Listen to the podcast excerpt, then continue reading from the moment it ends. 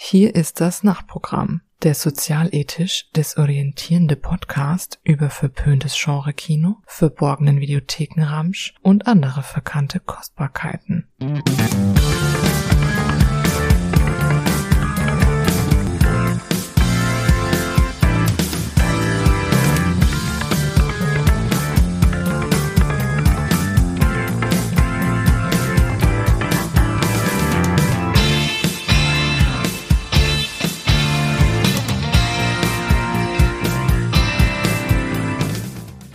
Guten Abend, ihr Nachtschwärmer da draußen. Wir heißen euch ganz herzlich willkommen zum Nachtprogramm. Hier sind eure äh, Filmschund-Hosts, der Sergej und der Martin mit genauso sanfter Stimme wie der Sergej.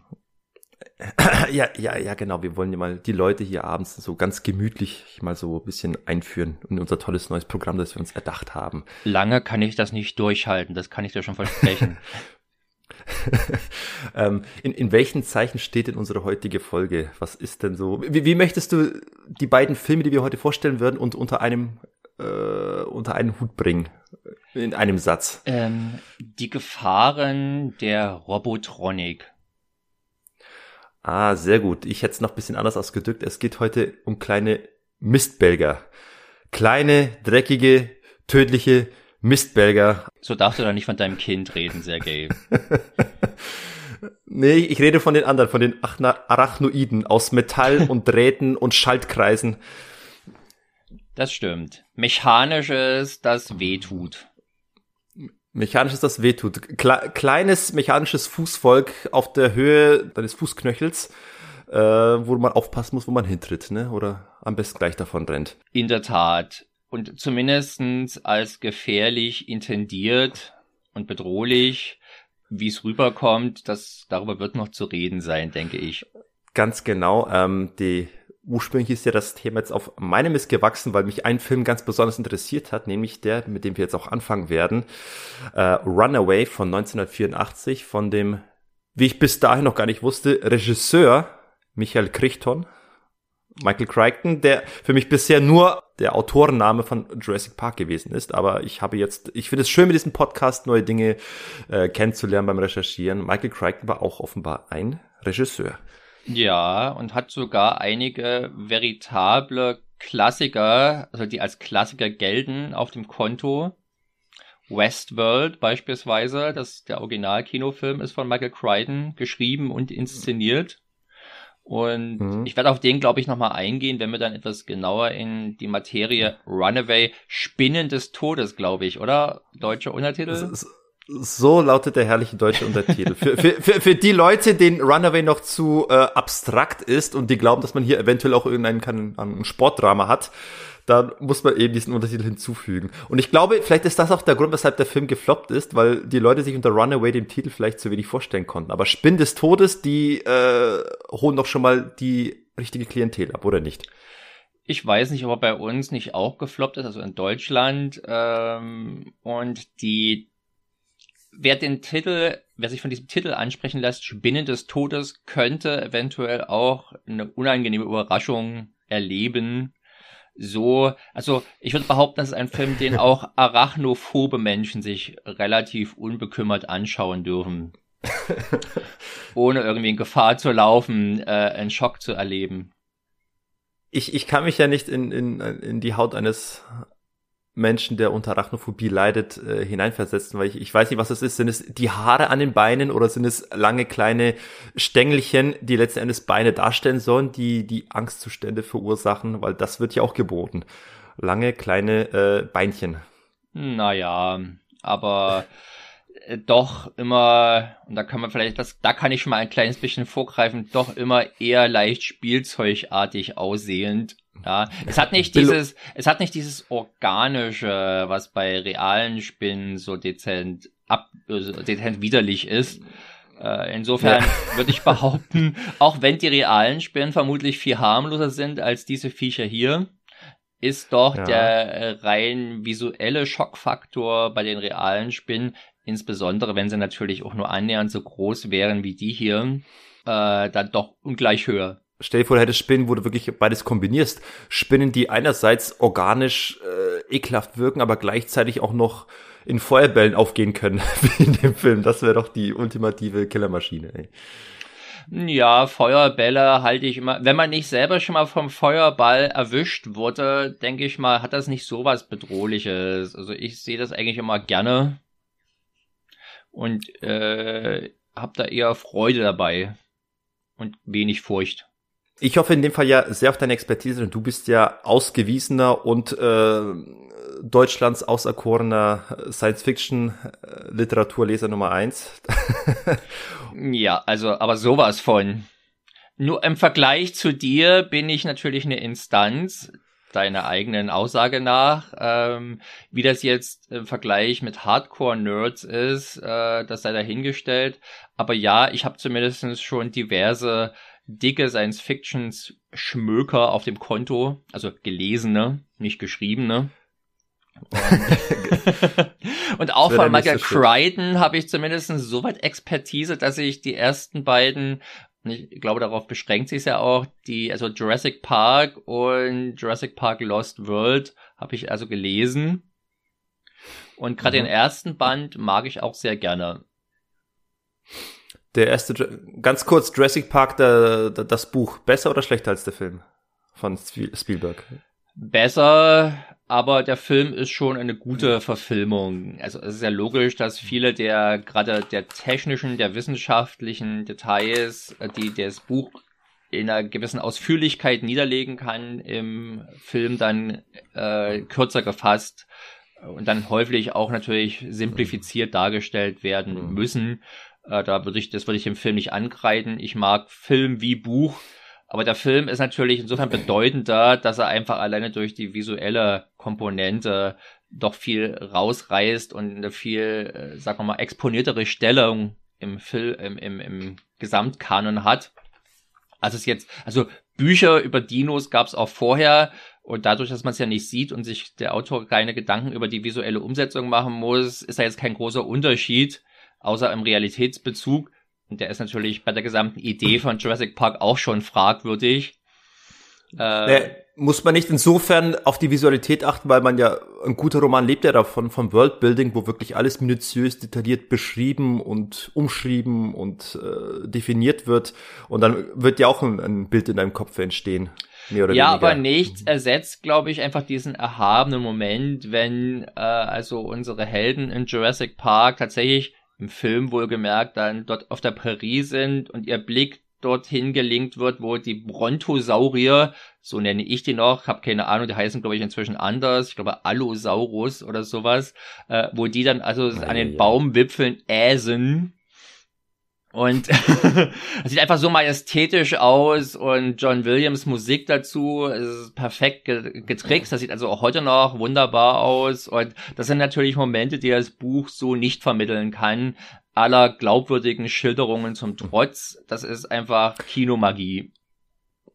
Okay, wir wollten mal jetzt äh, nicht äh, abschweifen Richtung äh, Jurassic Park, aber du hast mich ich muss auf jeden Fall sagen, ich, ja, ich, ich habe dich gefragt und ich, ich sehe mal, man, man darf dich nicht äh, das fragen, mal kurz deine Meinung zum Thema zu geben, und dann wird immer, kommt die Expertise in, in Breite sofort heraus und ungefiltert.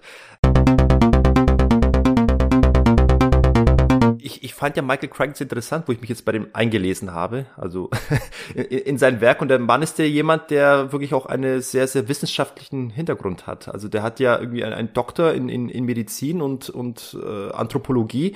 Da hat er studiert und äh, sein, sein, sein wissenschaftliches Wissen und auch, er hat, ist ja auch im äh, Programmierbereich sehr tätig gewesen. Er hat ja auch ein, ein Buch veröffentlicht, in dem man in dem er versucht hat, den, den Menschen die ähm, ja, die Kunst des Programmierens oder quasi die, die Nutzung von, von Computern generell damals in den frühen 80ern so nahe zu bringen, dass es irgendwie sich niemand vor Maschinen zu fürchten braucht.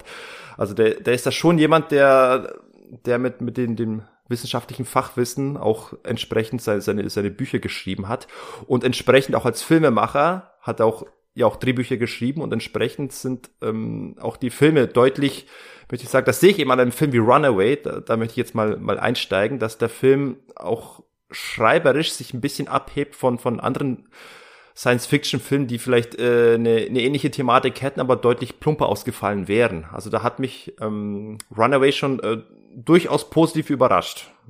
Mich nicht. Ja, du abgebrühter alter äh, Science-Fiction-Roman-Leser, dich, dich kann man auch mit nichts äh, beeindrucken, aber ich. Doch, sogar sehr, ja. Aber, also, wenn man, denke ich, unter diesem Gesichtspunkt rangeht, wenn man den äh, wissenschaftlichen akademischen eventuell Hintergrund von Michael Crichton hier berücksichtigt und hofft, den irgendwo reflektiert zu sehen im Film, wird man, denke ich, enttäuscht werden. Ich, ich gehe von einem anderen Anspruch an, heran. Also ich, ich, ich äh, mir geht es um die Tatsache, dass der Film sich doch um, um viel mehr Fragen schert, als ich jetzt erwartet hätte. Also zum Beispiel solche Geschichten wie äh, die zielsuchenden Patronen oder oder die dieser Scanner der Sensoren auf Sensoren scannt, ob da irgendwelche welche ähm, Wanzen sind. Äh, ah. Das sind alles so, das sind alles so Details, wo ich meinen möchte, in einem anderen äh, ähnlich gelagerten Film, der dir vielleicht irgendwelche äh, robotischen Arachnoiden um die um die Ohren werfen möchte, der würde sich jetzt nicht mit Details äh, befassen, wie äh, dass die zielsuchenden Patronen äh, auf die auf die Wärmestruktur der einzelnen Person abgerichtet sind, sondern dann, dann wären halt die Dinge einfach so. Da würden quasi die Dinge würden einfach so funktionieren, wie sie tun, aber der Film geht schon ein Stückchen weiter und ich meine, das ist auf die äh, auf Michael Crichtons Detailverliebtheit in Anführungsstrichen zurückzuführen, dass sich dann doch mehr um diese Fragen schert, warum Dinge warum die, die Technik in dem Film so funktioniert, wie sie funktioniert. Ich meine einfach nur, andere Leute hätten sich gar nicht um diese Fragen gekümmert. Also bevor ich jetzt auslege, wieso du da falsch liegst und wieso das natürlich ein sehr ja. schlampig dargestellte Technologiekonzepte sind, würde ich vielleicht erstmal kurz auf die Geschichte eingehen wollen, für die, die ihn noch nicht gesehen haben und äh, gerne trotz unserer, trotz meiner warnenden Worte noch sehen wollen. So viel sei schon verraten. Ähm, es ist ja kein Film, wo es jetzt ums Thema, äh, sagen wir mal, mechanisierte Bedrohungen oder künstliche Intelligenz oder sowas ginge, sondern im Prinzip ist es eine relativ klassische Mad Scientist Geschichte, wo wir also einen Bösewicht haben, der für seine fragwürdigen Ziele halt äh, sich seiner Hilfsmittel bedient, die in diesem Falle halt allerlei robotisches Spielzeug sind. Dazu spielt das gar also muss, muss man wissen, dass es in der nahen Zukunft spielt, die nicht genau definiert wird, wenn ich das richtig gesehen habe. Richtig, man kann dazu sagen, dass Crichton selbst ja darauf angesprochen wurde, wann wie seine Filme mehr spielen. Und er meinte, man kann sich immer darauf äh, versteifen, dass seine Filme irgendwie ein Jahr in der Zukunft spielen ungefähr. Und, und das habe ich auch so wahrgenommen, dass es eine sehr, sehr für 1985 oder 84 eine sehr nahe Zukunft ist, die dort gezeigt wird. Ja, also die Zukunft ist so nah, dass man kein Geld ausgeben muss als Filmemacher, um irgendwelche großen Veränderungen im Weltbild zu zeigen oder im Stadtbild. Ich hatte beim Film auch das Gefühl, dass die Robotik und der Technizismus, der dem Film dargestellt wird, jener ist, den du eventuell tatsächlich äh, schon in der damaligen Zeit hier und da äh, zu finden war, nur vielleicht für die breite Gesellschaft nicht so omnipräsent, aber es wirkte auf mich so, dass durchaus so der, das ein oder andere Maschinchen, das man im Film sieht, man tatsächlich zu sehen bekommt. Zumal ich möchte noch vorgreifen, oder nee, ich sag's später. Mach, mach weiter. Die, die Zukunft ist aber schon so weit fortgeschritten, dass es trotzdem die aktuellen Autos aus dem Jahre 84 da rumfahren oder noch älter, ähm, halt Roboter und robotische Applikationen, möchte ich sie mal nennen, äh, das Leben wenn schon nicht dominieren, dann doch zumindest bereichern. Das heißt, die Leute haben Roboter im Haushalt, die sie an allen möglichen Scheiß erinnern und die als Haushaltshilfe fungieren. Wir sehen relativ zu Beginn, wie irgendein so Roboter in einem Feld äh, rumfährt und Ungeziefer von den Pflanzen klaubt. Und mhm äh, da sieht man auch relativ schnell, dass da die Grenzen der Imagination möglicherweise oder auch der technischen Umsetzung doch beschränkt waren. Wir haben es hier mit einem Film zu tun, der 8 Millionen Dollar gekostet hat, was also geringfügig über dem im gleichen Jahr veröffentlichten Terminator liegt. Und mhm. Also schon groß genug oder hoch genug, um das Ganze schon als Kinofilm zu qualifizieren, aber es ist jetzt nicht unbedingt ein Riesending. Ich würde dazu noch sagen, dass eigentlich Terminator sogar noch deutlich teurer aussieht, obwohl er günstiger war. Na, das, aber auf jeden Fall. Ja. und äh, ja, die Roboter, äh, die, die wirken halt häufig völlig unsinnig, denke ich mal, in ihrem Einsatz. Ja, man fragt sich häufig, für was sind die jetzt gut? Ist das wirklich nicht, ist das nicht mit dem Schinken nach der Wurst geschmissen, jetzt dieses Riesenvieh so langsam durchs Feld fahren zu lassen und da die händisch, robohändisch die Raupen von den äh, Stängeln der Pflanzen zu, zu ziehen? Na, sag mal so, ich will, ich möchte eingreifen, also diesen Einsatz sehe ich durchaus gerechtfertigt, weil das ist vielleicht eine Arbeit, auf die ein Mensch vielleicht keinen Bock hat, da, da durchzuwuseln und Ungeziefer zu packen, zu greifen. Ich, ich kann mir schon vorstellen, dass ein, eine Maschine das effizienter gestalten kann. Unsinnig wird's erst in, in dem Haushaltsbereich, wenn du eine große Maschine hast, die irgendwie die, die Paste aus dem Topf äh, hebt. Also ja. Das, das nimmt doch mal andere Dimensionen an an Unsinnigkeit. Es ist auch leider, äh, fehlt dem Film ein wenig ein guter, ein gutes, prägnantes Production Design oder speziell so ein futuristisches Design, wie man es beispielsweise aus Blade Runner kennt. Jemand wie Sid, Sid Mead, so ein futuristischer Designer, ich, der fehlt ich wollte bisschen. Äh, um da, ich hab, jetzt bin ich leider selber schon abgeschwiffen. Ich wollte eigentlich zum Plot kommen. Äh, mit diesen Robotern gibt's natürlich auch gelegentlich Probleme. Und deswegen gibt's eine Spezialeinheit der Polizei, die sich um solche wild gelaufenen oder jedenfalls nicht konform verhaltenen Roboter kümmert. Und da wird auch unser Held, gespielt von jedermanns Lieblingsschnauzbarträger Tom Selleck, ich hätte Hawaii-Hemd-Träger. Hawaii-Hemd und Schnauzbartträger Tom Selleck äh, gespielt. Der ja offenbar der, der offenbar der Geschichte nach in, im autodidaktischen Eigenstudium abends nach dem, nach dem Dienst noch ein bisschen äh, C++ und Basic-Programmierung gelernt hat, damit er sich für genau diese Abteilung qualifizieren konnte, ne? Also der wirkt jetzt auch nicht unbedingt wie ein junger, hipper Typ, sondern hat schon, sagen wir mal, die Besonnenheit eines Veteranen, in seinem allgemeinen Auftritt her oder von seinem allgemeinen Auftritt her. Mhm. Ähm, aber er vermag sich natürlich auch wie ein Actionheld hin und her zu hechten und dazu hat er auch relativ schnell Gelegenheit, wenn er seinen ersten Einsatz bekommt. Da geht nämlich mhm. so ein Haushaltsroboter offenbar durch. Und äh, dieser Haushaltsroboter, der, also der, der Killer-Roboter, sieht halt gleich mal so richtig scheiße aus. sieht irgendwie aus wie so eine fahrende Nähmaschine, die auch noch ein bisschen schießen kann oder so.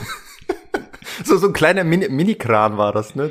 Ja, also wirklich völlig, völlig uncool. Da, da möchte ich mal die, die Frage stellen, weil ähm, offenbar war das damals in Mitte der 80er war ja Robotik offenbar ein sehr großes populäres Thema und ich möchte jetzt gar nicht auf Terminator eingehen, sondern im, ein Jahr später gab es ja 1985 gab es ja selbst in einem Film wie Rocky 4 wurde dir ein, ein kleiner Roboter um die Ohren gehauen und das war genauso bescheuert. Das stimmt. Roboter sind ja schon letztendlich seit den 50er Jahren, seit Robbie, glaube ich, hieß er, aus The äh, Forbidden Forbidden Planet ist das, glaube ich, genau, Alarm im Weltall. Es ist also ein gern genutztes Element in Science-Fiction-Geschichten. Wir haben den Roboter in, äh, na, wie heißt er gleich, äh, Lost in Space beispielsweise. Ich glaube, so war es war sogar der gleiche Roboter wie der aus Alarm im Weltall. Wobei, ist, ist das eine, ist das ein älterer Film? Lost in Space ist doch ein 97er Film, oder? Hast du von dem gesprochen? Oder Ach, gibt's noch ein Du, du outest dich ja wieder als Science-Fiction-Ignorant allererster Güte, lieber Sergei. Moment, Moment mal, äh, Unwissender, nicht ignorant. Gut, Unwissender. Unwissender. Du hast ja selbst gesagt, dass Science Fiction nicht dein Metier ist und deswegen sei es dir natürlich nicht krumm genommen. Und ich übernehme gerne die Rolle, dich aufzuklären und zu belehren. Nee, ich, ich habe nur, ein, ich hab nur ein Spezialthema und das sind die Antwerpener Schnitzaltäre im Heiligen Dekanat Sülpich. Sonst bitte was? Ich hab das, ist das ein, war das jetzt gerade ein Wort? Sag, wiederhole bitte nochmal. Die Antwerpener Schnitzaltäre im Heiligen Dekanat Sülpich. Ist es nicht dein Thema? Äh, das ist, das ist ein bisschen sehr speziell, würde ich mal sagen. Ja. Antwerpen, Egal, ähm, mit Antwerpen kann ich auch nichts anfangen. Ja, Aber ich mag Antwerpen auch nicht. Ja. Lost in Space ist natürlich eine große Science-Fiction-Serie aus den 60ern vor Star Trek Ach, noch. Und die ist halt mit der, mit dem 97er Film geremaked worden, um dann jetzt vor ein paar Jahren nochmal von Netflix mit einer neuen Remake-Serie beglückt zu werden. Und da gab es jedenfalls auch schon diesen niedlichen Roboter. Star Wars natürlich. Buck Rogers hatte auch so einen bekloppten Roboter. Überall, wo man hinsah, gab's beschissene Roboter. Es war schon ein bisschen eine Pest. Insofern ist es hier natürlich ganz angenehm, dass die also nicht niedlich sind, sondern dann zumindest im späteren Verlauf auch zum Abschuss freigegeben werden. Mhm. Und man sich nicht, vor allem machen sie auch keine komischen, glucksenden äh, Quietschgeräusche, die die niedlichen Roboter ja gerne machen. Ich weiß gar nicht, wie das bei Rocky 4 aussieht. Übrigens, Rocky 4 gab's ja jetzt in den Director's Cut, wo, glaube ich, der Stallone einen Großteil der tollen Roboter-Footage rausgeschnitten hat.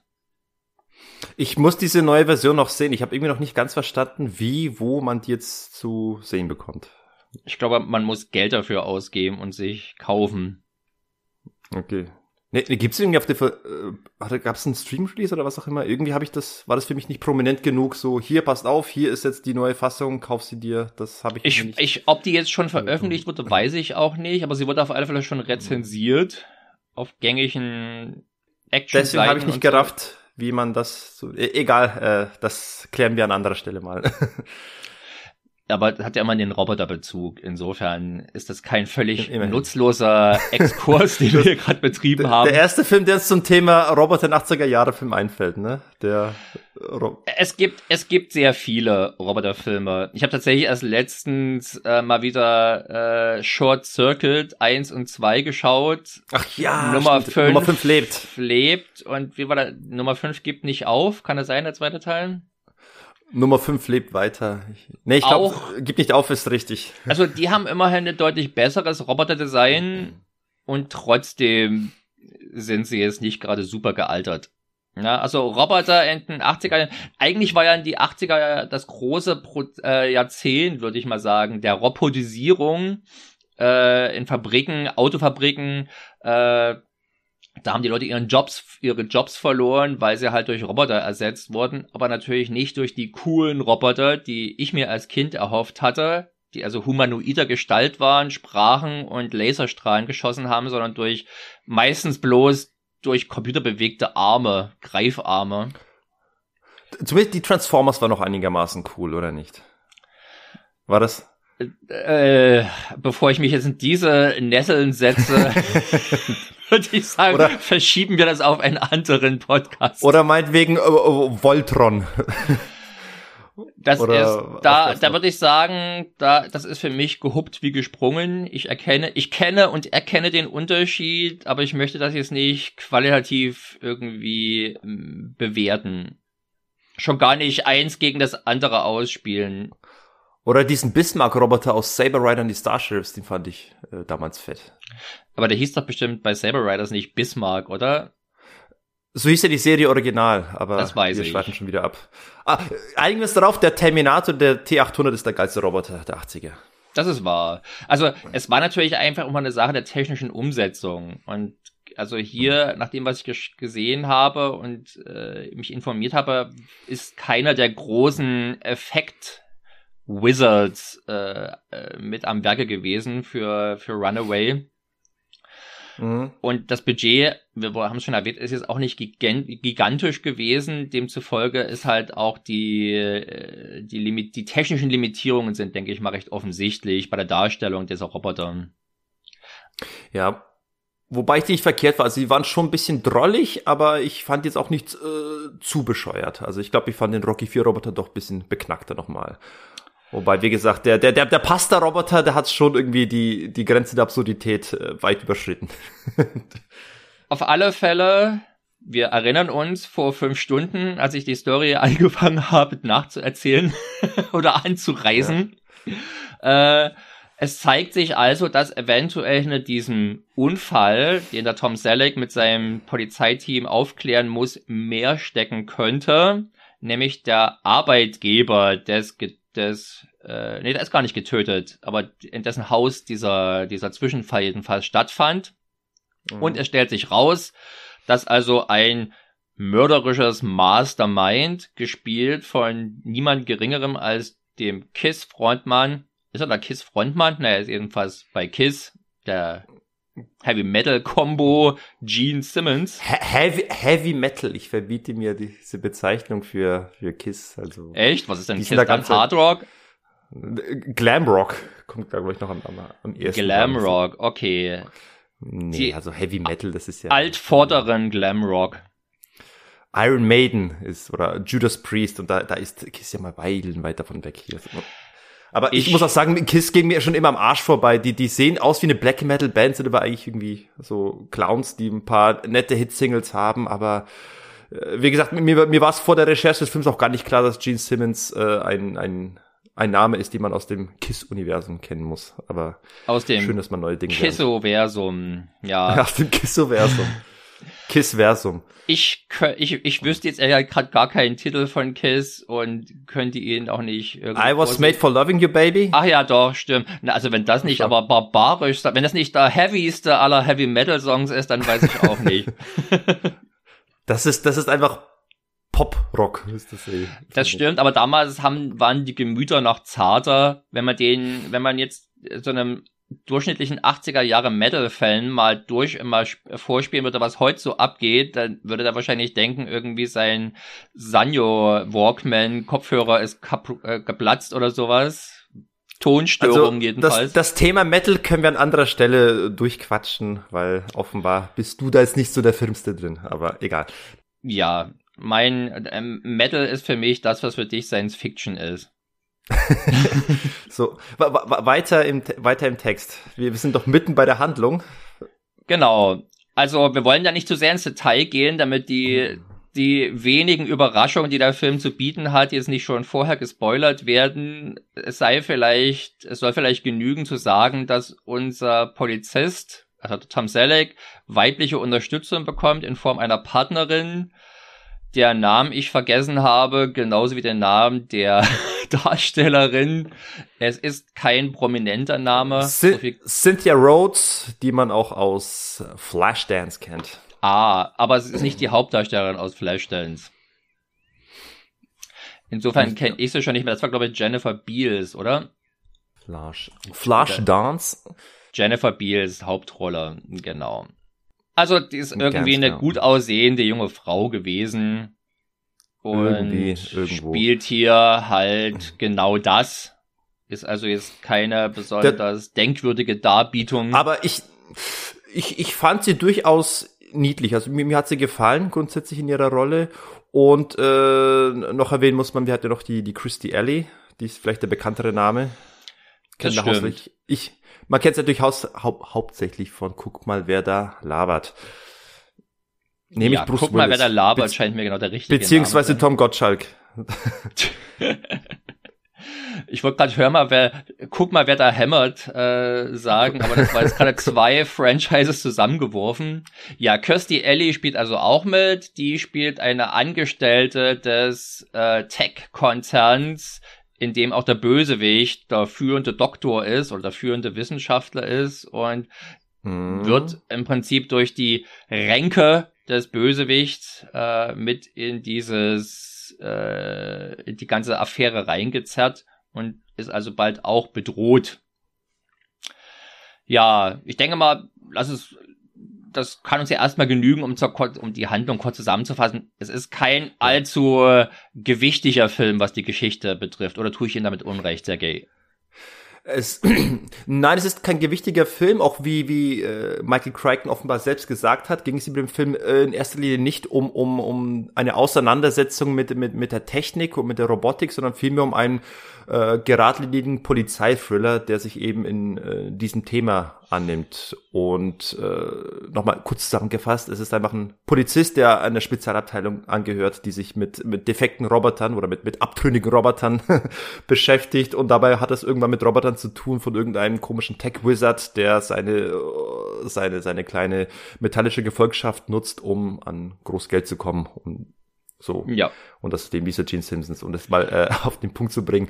Und, ist durchaus ähm, auch ein bisschen fragwürdiger Plan na, wo ich mir gedacht habe, ob man jetzt mit der Technologie nicht was Sinnvolleres anfangen könnte, also durchaus auch finanziell, als jetzt sich hier auf diese Wege zu begeben. Also da ist ganz, das ist schon eher äh, cartoonhaft überzogen. Ja, das ist ja, das ist ja bei den meisten Bösewichtern so. Da könnte man fast wieder eine Top 10 machen der geilsten äh, Masterplans von Bösewichten, die irgendwas Komisches vorhaben, um die eigene Macht zu erweitern, obwohl sie vielleicht eventuell effizienter hätten vorgehen können. Ja. Aber das ist halt natürlich die Beschränktheit der genialen Genies, ja. Im Sozialen, da peilen sie es halt nicht. Und da wird halt hier auch unserem Gene Simmons Charakter nicht bewusst, äh, was er eigentlich noch Cooles machen könnte mit der ganzen Technologie. Ich glaube, ich glaube, es ist einfach diese, diese, diese Eitelkeit und die Versessenheit in die, in das, diese, in, in das eigene Genie, wenn man so sehr von dem überzeugt ist, was man kann und, und, und herstellen kann, und dann ist man so sehr damit beschäftigt, das auch auf äh, zu nutzen oder nach, nach außen zu tragen, um damit äh, die Macht zu erweitern. Oder es gibt so ein, schön, schön, schönes Sprichwort, das heißt, äh, wer nur einen Hammer als Werkzeug hat, neigt dazu, jedes Problem als Nagel zu betrachten. Und so ist ja wohl ein bisschen auch die, dieser Bösewicht. Das, ja, belassen wir es dabei. Mit einem Ja. Ich möchte noch zwei Darsteller äh, anführen, die mitspielen, die mir aufgefallen sind. Einfach nur, weil ich sie kannte. G, G, GW Welsh? George William Bailey, genau. Bailey, nicht Welsh, Way, den Bailey. vielleicht viele kennen als den dämlichen, aber irgendwie auch unglückseligen äh, Polizei-Lieutenant, vermute ich mal, aus dem Vor allem miesgrä miesgrämig. Nicht griesgrämig. Nein, welch, welches Wort suche ich? Also vielleicht mies gelaunt oder griesgrämig. Mies, mies gelaunt ist nicht sehr gönnerhaft und äh, möchte Leute lieber mehr kritisieren und zurechtweisen, als mal zu loben. Aber er fällt so. letztendlich immer in die eigenen Gruben, die er sich gräbt, was in dem Falle von Police Academy ja. der, meistens der Blue Oyster Club ist. Ja. Zumindest habe ich das als Bild in Erinnerung. Ich habe die Filme seit 100 Jahren nicht mehr gesehen, äh, dass er immer diese schwulen Geht mir ähnlich so. gelockt ich weiß nicht, ob es sich lohnt, sich jetzt mal die ganzen Police Academy Filme noch mal heutzutage reinzuziehen. Ich glaube, die sind gar nicht mehr so lustig. Ist das nicht was? Naja, jetzt können, ließ sich drüber streiten, ob die je so lustig waren, aber ich, schon, ich fand schon, ich war für Teil 6 im Kino. das ist, glaube ich, schon äh, dann in der Phase, wo, glaube ich, niemand mehr sagt, dass das noch gut ist. Aber ich habe mich einigermaßen amüsiert. Ich war offenbar jung und anspruchslos genug. Auf alle Fälle, der spielt mit. Und dann in der Rolle des Sohnemanns von äh, Tom Selleck haben wir Joey Kramer, den ich kannte als den Haupt, als den jugendlichen Haupthelden der im gleichen Jahr, glaube ich, ähm, oder nee, zwei Jahre später hat er Flight of the Navigator gedreht, der Flug des Navigators, und ist später leider sehr abgestürzt und äh, einge ist immer mal ins Gefängnis gekommen, Drogenprobleme, das, das, das, das ganze Programm. Gibt's auch eine Doku über den, für Leute, die das oh interessiert. Da ist hoffentlich nicht der, der, das Filmbusiness schuld. So. Ich könnte mir vorstellen, dass es zumindest nicht ganz unschuldig ist, da das ja kein Problem ist, was auf ihn beschränkt ist, sondern jede Menge Kinderstars äh, betrifft. Hier hat er jetzt noch keine Starrolle, aber wenn man ihn halt schon kennt, fällt, fällt er einem vielleicht auf. Ja. Ähm, ansonsten denke ich mal noch, für mich war das zumindest interessant, dass Jerry Goldsmith den Soundtrack gemacht hat. Ja, das, äh, der Soundtrack ist mir auch sofort aufgefallen. Ich meine, wir sind in einem Film der 80er, natürlich ist er sehr synthetisch, aber äh, in dem Fall ist es mir aufgefallen, dass es mich sehr, sehr stark an, an Blade Runner erinnert hat. Hat ja fast die exakt gleichen Versatzstücke, was insofern verwunderlich ist, dass du eigentlich einen sehr etablierten und sehr, sehr integeren Künstler wie Jerry Goldsmith hat, der aber in dem Fall dann doch sich offenbar sehr stark von Blade Runner hat inspirieren lassen. Also Ähnlichkeiten zu Blade Runner sehe ich nicht. Außer dass es beides ich hab, ich hab mich sofort, ich hab sind. so, ja, aber ich habe mich sofort an Blade Runner zurückgeerinnert. Faszinierend fand ich, dass der Film insgesamt vielleicht fünf Minuten Musik hat, die auf den Film verteilt sind. In der ganzen ersten Hälfte, wo noch nicht so viel passiert, die ist Großteil Soundtrack los. Mhm. Und später kommen halt vor allem bei den Action-Szenen Musiken mit heftigen Keyboard-Attacken oder Synthesizer-Attacken. Im Abspann wird auch gesagt, dass der Soundtrack exklusiv mit Yamaha Keyboards und Synthesizern gemacht wurde. Also tatsächlich frei von störenden, echten Instrumenten. Und mhm. äh, insofern natürlich, denke ich mal, recht bemerkenswert. Es könnte auch durchaus was zu tun haben, dass natürlich reines Synthi-Orchester deutlich günstiger zu produzieren ist als echtes Orchester. Und wie gesagt, beim vergleichbaren Terminator ist ja auch ein reiner Synthi-Soundtrack. Ja, also aber Terminator der hat natürlich da natürlich auch einen Track, der haften bleibt. Jetzt in, in Runaways sind so Versatzstücke, die man kennt, wo man denkt, das klingt halt nach das 80er Jahre Synthi, sehr typisch, aber jetzt nicht so äh, originell, dass du irgendwie dann den eigenen Charakter herauserkennst. Also ich fand ihn nicht gut, den Soundtrack, das muss ich tatsächlich sagen. Ich bin großer Jerry mhm. Goldsmith-Fan. Das ist keiner der Soundtracks oder keine der Scores, die ich mir jetzt so mal anhören würde. Oder vielleicht tue ich immer ohne, vielleicht würde, sie, würde beim so anhören auch noch was raus sich kristallisieren, was man bei, was im Film vielleicht untergeht. Also ich kann mir vorstellen, dass das irgendwie als, als Hintergrundmusik für irgendwelche äh, kreativen Arbeiten zumindest nicht störend ist. Aber muss das sagen, es war sein, sein erster Electronic Soundtrack. Aber es ist ja fast alles sehr hektische Musik. Wenn denn Musik kommt, ist sie hektisch. Äh, wenn es ein Blade Runner wird ja eher von diesen sphärischen Klängen, diesen äh, ruhigen, die also diese diese diese futuristische Soundlandschaft gestalten geprägt. Aber genau diese Passagen gibt es auch in Runaway. Und genau diesen sind es, die mir als erstes in den Kopf kommen, wenn ich an den Soundtrack von Runaway denke. Es sind auch die ruhigen Passagen dabei, die eben an diese Stellen aus Blade Runner erinnern. Von denen spreche ich. Ganz ehrlich, die habe ich nicht gehört. Vielleicht waren sie einfach zu unauffällig. Ich, ich werde, ich werde sie einspielen. Jetzt habe ich hier die Challenge. Das wird jetzt hier in dem Podcast verewigt. Und dann darfst du dich selbst davon überzeugen, wenn du reinhörst. Das stimmt.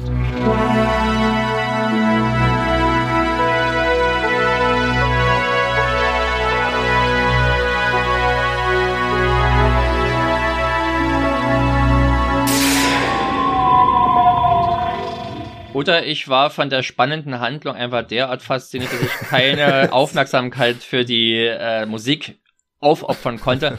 Das ist natürlich gelogen, weil der Film ist insbesondere in der ersten Hälfte relativ träge und es wirkt auch häufig relativ zusammenhangslos. Es eh, eh tatsächlich ein Flow in den, in den Film reinkommt und auch überhaupt ein bisschen aufregende Szenen vergeht eine ganze Zeit.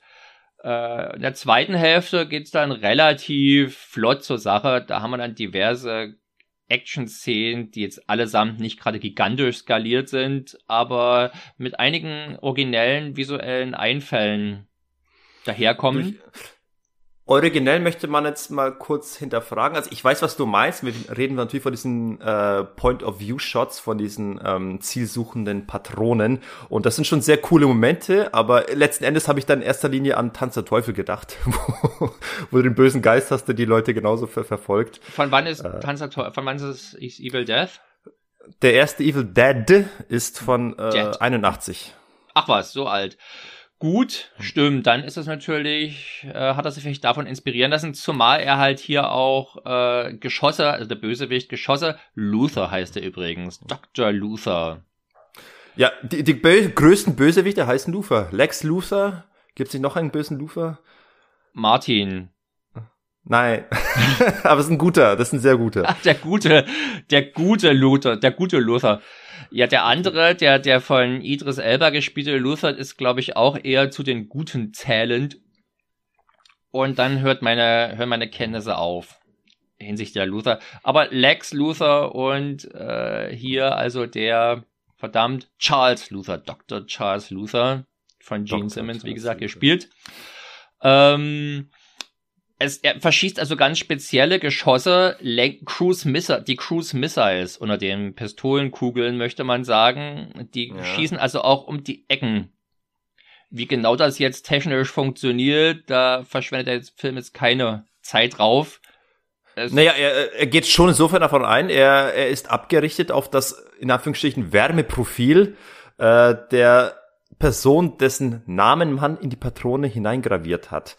Also du kannst dich natürlich äh, bis ins letzte Detail um die technische Funktionalität äh, bemühen und fragen, wie das tatsächlich. Du kannst immer weiter fragen, wie soll das funktionieren? Und wenn dir das erklärt wird, wie soll das funktionieren? Aber im Prinzip liefert der Film die Erklärung, dass äh, inwiefern eine Patrone tatsächlich abgerichtet ist auf eine Person und dann glaube ich halt, die, sie wird halt angezogen von der Wärme dieser Person und sucht sie halt. Ja, aber, aber jetzt, natürlich, äh, aber es lässt jetzt, auch sehr viele Fragen offen. Wie jetzt eine Gravur äh, diese, äh, dieses Geschoss äh, physikalische Konstanten außer Kraft setzen lässt, das wird halt nicht erklärt, das wäre vielleicht der interessantere Aspekt. Es ist halt Sci-Fi Hokuspokus, äh, das ist, das, Es sind ist aber so die Momente, das sind aber halt die Momente, die mir aufgefallen sind, gerade in dem Zusammenhang mit dem, was du vorhin meinst, dass man den Background von Michael Crichton hier irgendwie merken würde. Also, das ist halt schon eher Technomagie, na, und die jetzt keine große Begründung braucht, wieso es funktioniert. Ra äh, Name reingraviert. Ich glaube übrigens nicht, dass der, dass das Name reingraviert den Unterschied macht, sondern er hat bloß den Namen reingraviert, damit er sich wahrscheinlich unterscheiden kann, welche für wen gedacht ist. Ja, eben, äh, da ist eben noch ein Mikrochip, in dem irgendwelcher Hokuspokus betrieben würde. G ganz ehrlich, für mich ist auch vieles, was im Bereich Elektrotechnik und Prozessortechnik passiert, auch noch Hokuspokus. Irgendwie wird es funktionieren, aber ich kann bis heute nicht, obwohl ich das gelernt habe, ich weiß nicht, inwiefern komplexe Zahlen, also die Wurzel aus einer äh, negativen Zahl, äh, irgendwie rechnerisch relevant ist äh, bei Prozessorentechnik. Das habe ich leider nie feststellen können. Für mich ist das auch Hokuspokus, aber offenbar ist das Schäm dich, wenn wir jetzt die Zeit hätten, würde ich es dir erklären. Behau- Du darfst Behaupte ich mal. was- Wir werden, wir werden, das schicke ich voraus, nie die Zeit dafür haben. Wir können ja mal äh, einen extra Kurs ähm, äh, Mikroprozessorentechnik hier einbauen, da wirst du mal deine Expertise Unbedingt. Am, Besten am geben. Beispiel von Runaway.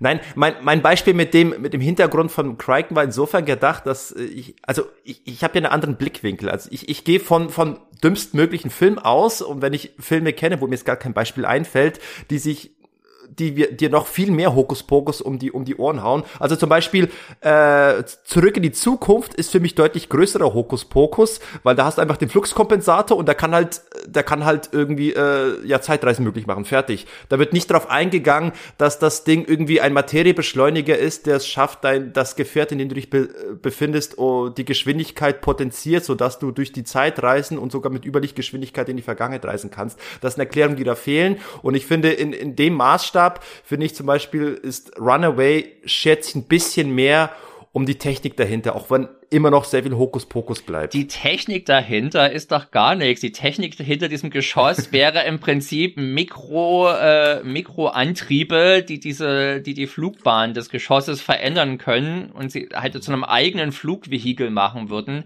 Darauf, da, da, da, das erwähnt der, der Film nicht mal. Stattdessen wird erwähnt, dass das eingraviert ist, was also überhaupt nichts Technologisches ist. Dementsprechend. Nein, nein, nein, nein, es wurde, es wurde erwähnt, dass eingraviert ist, aber wie du schon selbst sagst, wahrscheinlich bloß für den, der Ingenieur, der gerade dran werkelt, dass er das Ding unterscheiden kann, aber am Ende ist es der Mikrochip, äh, der die Technik ausmacht. Ich habe mich vielleicht auch nur blenden lassen von dem tollen Wort Wärmeprofil. Oder Ja, Wärmestruktur haben die das mein, genannt. Also da finde ich eher Fluxkompensator noch das tollere Wort. Und das reicht mir nun wieder. Zumal ähm, es ist ja halt äh, bei, äh, bei Zurück in die Zukunft ist halt dieser Fluxkompensator, ist diese Zeitmaschine im Prinzip das, äh, das Vehikel im übertragenen wie im buchstäblichen Sinne, das die Geschichte in Gang setzt. Und das muss man einfach erstmal schlucken. Wenn das nicht hier ist, die Mhm. Geschichte ginge eigentlich auch ohne diese Sachen zu erzählen. Und man hat sie halt eingesetzt, denke ich mal, einfach nur, um vermutlich mit relativ wenig Geld und mit relativ wenig finanziellen Einsatz äh, irgendwie einen coolen Effekt zu machen. Und das ist auch gelungen, auch wenn ich selbst bevorzugt hätte, wenn sie nicht dieses Bild so gequetscht hätten in diesen äh, Momenten dieser, dieser Bullet-View-Kamera. Äh, Eigentlich macht es sogar Sinn. Ich mein, ich, Im Prinzip wird dadurch quasi diese, dieser Effekt suggeriert, wenn du wenn du dich schnell bewegst, dann zieht sich der, da krümmt sich der Raum und es wird alles bisschen enger. Also man sieht es ja bei, bei Science-Fiction-Filmen, die dann wirklich in Lichtgeschwindigkeit gehen, da krümmt sich ja alles noch mehr um einen herum, so Fischaugenmäßig. So cool sieht's aber nicht aus. Es ist nur zusammengequetscht. Das ist also kein Äh, Fischaugeneffekt. Das, das sind oder jetzt im. Bereich äh, ho hohe persönliche, subjektive Ansprüche eines Martin Gleich. Ich sag ja, dass es, äh, dass es ganz coole Szenen sind. Mir ist sie übrigens aufgefallen im Zusammenhang mit einem meiner favorisierten Hongkong-Actionfilme mit Chow Yun-Fat, nämlich Full Contact alias Cover Heart. Da stimmt, gibt stimmt. Es, äh, das da gibt es gegen genau. Ende einen Shootout in der Disco, äh, wo halt ebenfalls die Geschosse durch so eine Kamerafahrt verkörpert werden. Es sieht cooler aus, muss ich sagen. Ich habe dem Film ja sehr zugute gehalten, wie cool das, wie cool und wie innovativ das ist. Und dann las ich, dass das halt in ähnlicher Form eben schon in Runaway äh, vorgekommen ist. Das war tatsächlich für mich der, der, der Beweggrund, den Film vor 15 Jahren zum ersten Mal zu schauen. Und Sehr ich war schön. damals schon ein bisschen enttäuscht, nicht von dieser Kamerafahrt, sondern vom Film drumrum. Äh, ich finde, der Elefant im Raum ist hier natürlich einfach der äh, ist Terminator, der im gleichen Jahr rauskam, unter ähnlichen Umständen, würde ich mal sagen, mit einem ähnlichen finanziellen Rahmen verwirklicht wurden und der ganz kleineren finanziellen Rahmen. etwas, ja, aber beides quasi als kleine Kinoproduktion. Ja, ja. Und äh, Genau. insbesondere für einen Actionfilm. Und der so viel mehr aus seiner, aus seiner Idee macht, der also als Film so viel besser ist und der letztendlich natürlich auch einfach viel besser an der Kinokasse abgeschlossen, äh, abgeschnitten hat, denn Runaway ist ordentlich gefloppt. Und Yep. tatsächlich war halt regelmäßig, äh, als ich beim Runaway gucken vor drei Tagen oder sowas, dachte ich mir, Mensch, was, woraus der Film hier nichts macht, zum Beispiel die Beziehung zwischen Tom Selleck und seiner Partnerin, die, äh, der Name ich jetzt schon wieder vergessen habe. Also von Cynthia Rhodes gespielt, Officer Karen Thompson. Das ist halt, die ist halt so ein typisches 80er Jahre Bimbo. Für ein paar nette Szenen gut, ja, aber letztendlich darf sie zum Schluss dem Kind helfen. Und äh, wenn es ein Und Tom zwar in Selleck High halt- Heels und, und Kleid. ja, Also, in, in High Heels. umziehen. Die High Heels kommen jetzt sogar zugute, weil der Boden elektrifiziert ist und auf diesen hohen Stöckelschuhen ist er halt überhalb, oberhalb der Gefahrenzone. Sehr, sehr praktisch.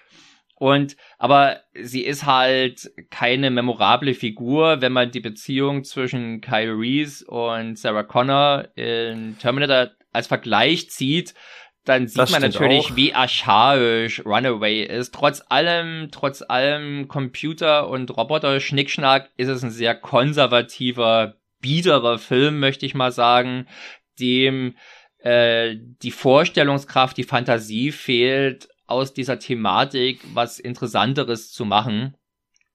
Ich möchte dir da jetzt auch gar nicht widersprechen. Also ich stimme zu, dass der dann doch ein sehr konservatives Bild pflegt, zumal ja die Dame, die Frau äh, oder diese Beziehung zwischen den beiden auch ein bisschen unglaubwürdig gestaltet ist. Ich meine, er hat irgendwie zwischendurch den, den irgendwie äh, den Arm gerettet, indem er diese, diese, diese Bombenpatrone aus ihrem Arm heraus befestigt hat, was ich eigentlich an sich eine starke Szene fand, auch wenn sie nicht explizit war, hätte vielleicht noch äh, den Ganzen noch das i-Tüpfelchen gegeben, aber die Szene fand ich an sich ganz gut. Trotzdem irgendwie, er will sie zum Essen einladen und dann, und dann will sie nicht und dann ist sie irgendwie angepisst, bockig und am Ende hat sie doch überhaupt kein Problem, ihn dann zu küssen, weil sie haben ja diese, diese, diese Gefahrensituation gemeistert und plötzlich hast du einfach eine ewig lange Credit-Szene, wo sie einfach nur noch rumknutschen und der Knips, der, der Junge ist komplett irgendwie verschwunden, der ist auch schon wurscht.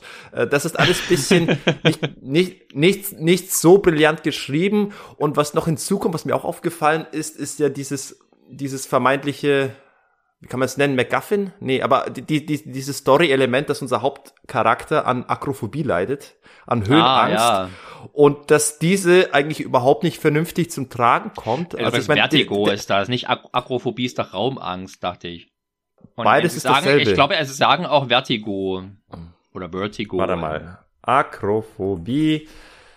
Akrophobie bezeichnet Angst vor einem bestimmten Entfernen von Böden. So. Ich, Vertigo, Akrophobie ist für mich ein Synonym.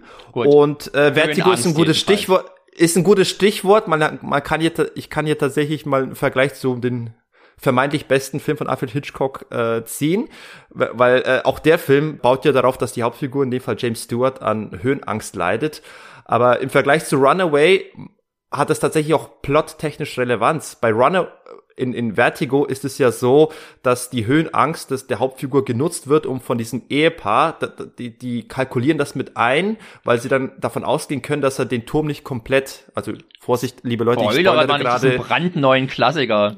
Ich spoilere gerade Alfred Hitchcocks Vertigo. Sie gehen davon aus, sie kalkulieren ein, dass er es nicht den kompletten Turm nach oben schafft, um damit irgendwie quasi ihr Alibi sich zurechtzubasteln, damit er nicht, weil sie wissen, er wird da nicht alles komplett zu 100% gesehen haben, sondern nur einen Teil der Wahrheit und eben als, als Zeuge entsprechend falsch ja, außerdem hat er nicht falsch aussagen können. Außerdem hat der Film natürlich diese jenseitige, traumartige Komponente, die halt auch im Zusammenhang mit der Höhenangst, mit den Schwindelgefühlen gerne benutzt werden, wenn das halt Runaway im Zweifel doch ein sehr nüchterner Film ist. Und ja. ich würde behaupten, wie in fast allen Filmen, wo sowas benutzt wird, ich denke da gerade an Blackjack äh, von John Woo mit Dolph Lundgren, der also Angst Aha. vor Weiß hat. Es sind eigentlich nervige Mätzchen, auf die ich gerne verzichten könnte und möchte. Und ja. äh, hier wird's auch tatsächlich, es spielt halt im Finale eine Rolle, aber auch bloß dahingehend, dass es, es halt herbeikonstruierte Szene ist. Es ist eine gute Einstellung zum Schluss, wenn er halt da ganz oben ist, der Aufzug ist ganz hochgefahren und er schleicht sich oder er kriecht ganz langsam nach vorne, um dann runterzugucken. Als Zuschauer sieht man aber schon was, oder da rückt man auch näher ran, aber es hat schon ein ja. bisschen eher den Blick nach unten. Und es ist relativ effektiv trägt aber jetzt natürlich zum Gesamtfilm nicht wirklich was bei.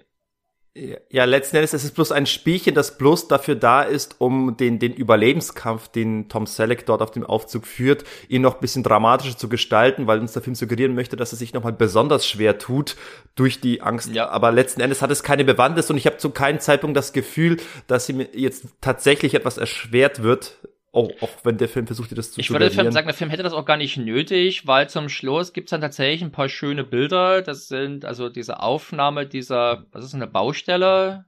Ein Hochhaus. Ja. Ein unfertiges Hochhaus. Ja, sieht, sieht aber ein bisschen futuristisch aus. Also ich denke mal, da hat man eine ganz gute Location gewählt. Und äh, falls es nicht gleich ein Effektshot gewesen ist, da war ich mir auch nicht ganz sicher, jetzt als der äh, Aufzug hochfährt auf alle Fälle äh, optisch durchaus attraktiv und interessant. Und äh, wie gesagt, also ich, die, der Film hat mich nie wirklich gefesselt, aber er ist in der zweiten Hälfte relativ aufregend. Da geht's dann halt von Action-Szene, von Shootout zu Autoverfolgungsjagd mit einer relativ ja, irgendwie auch idiotischen, aber ganz optisch ganz coolen Idee, wenn halt äh, nämlich auf unser auf unsere Helden werden Mini oder äh, Mini-Autos aus der aus der Werkstatt vom vom irren Doktor angesetzt, die halt dann sich durch den Verkehr und durch die Autos aus der Micro Machines äh, Werkstatt. aus der, aus der Micro Machines Kollektion von Dr. Luther und äh. die dann halt unterm Autoverkehr auf der Hi auf dem Highway äh, auf unsere Helden zu rasen, die dann auch panisch versuchen, den Tracker, den sie offenbar in sich haben, loszuwerden und erst ganz zum Schluss schon wirklich ärgerlich spät auf die Idee kommen, was es denn eigentlich sein könnte, was die Viecher anzieht. Äh, da übertreibt's der Film halt. Er ist, ich würde sagen, er ist reißerisch, da, wo er hätte auch, wo es weniger getan hätte und er ist langweilig dort, wo es ein bisschen aufregender hätte sein können.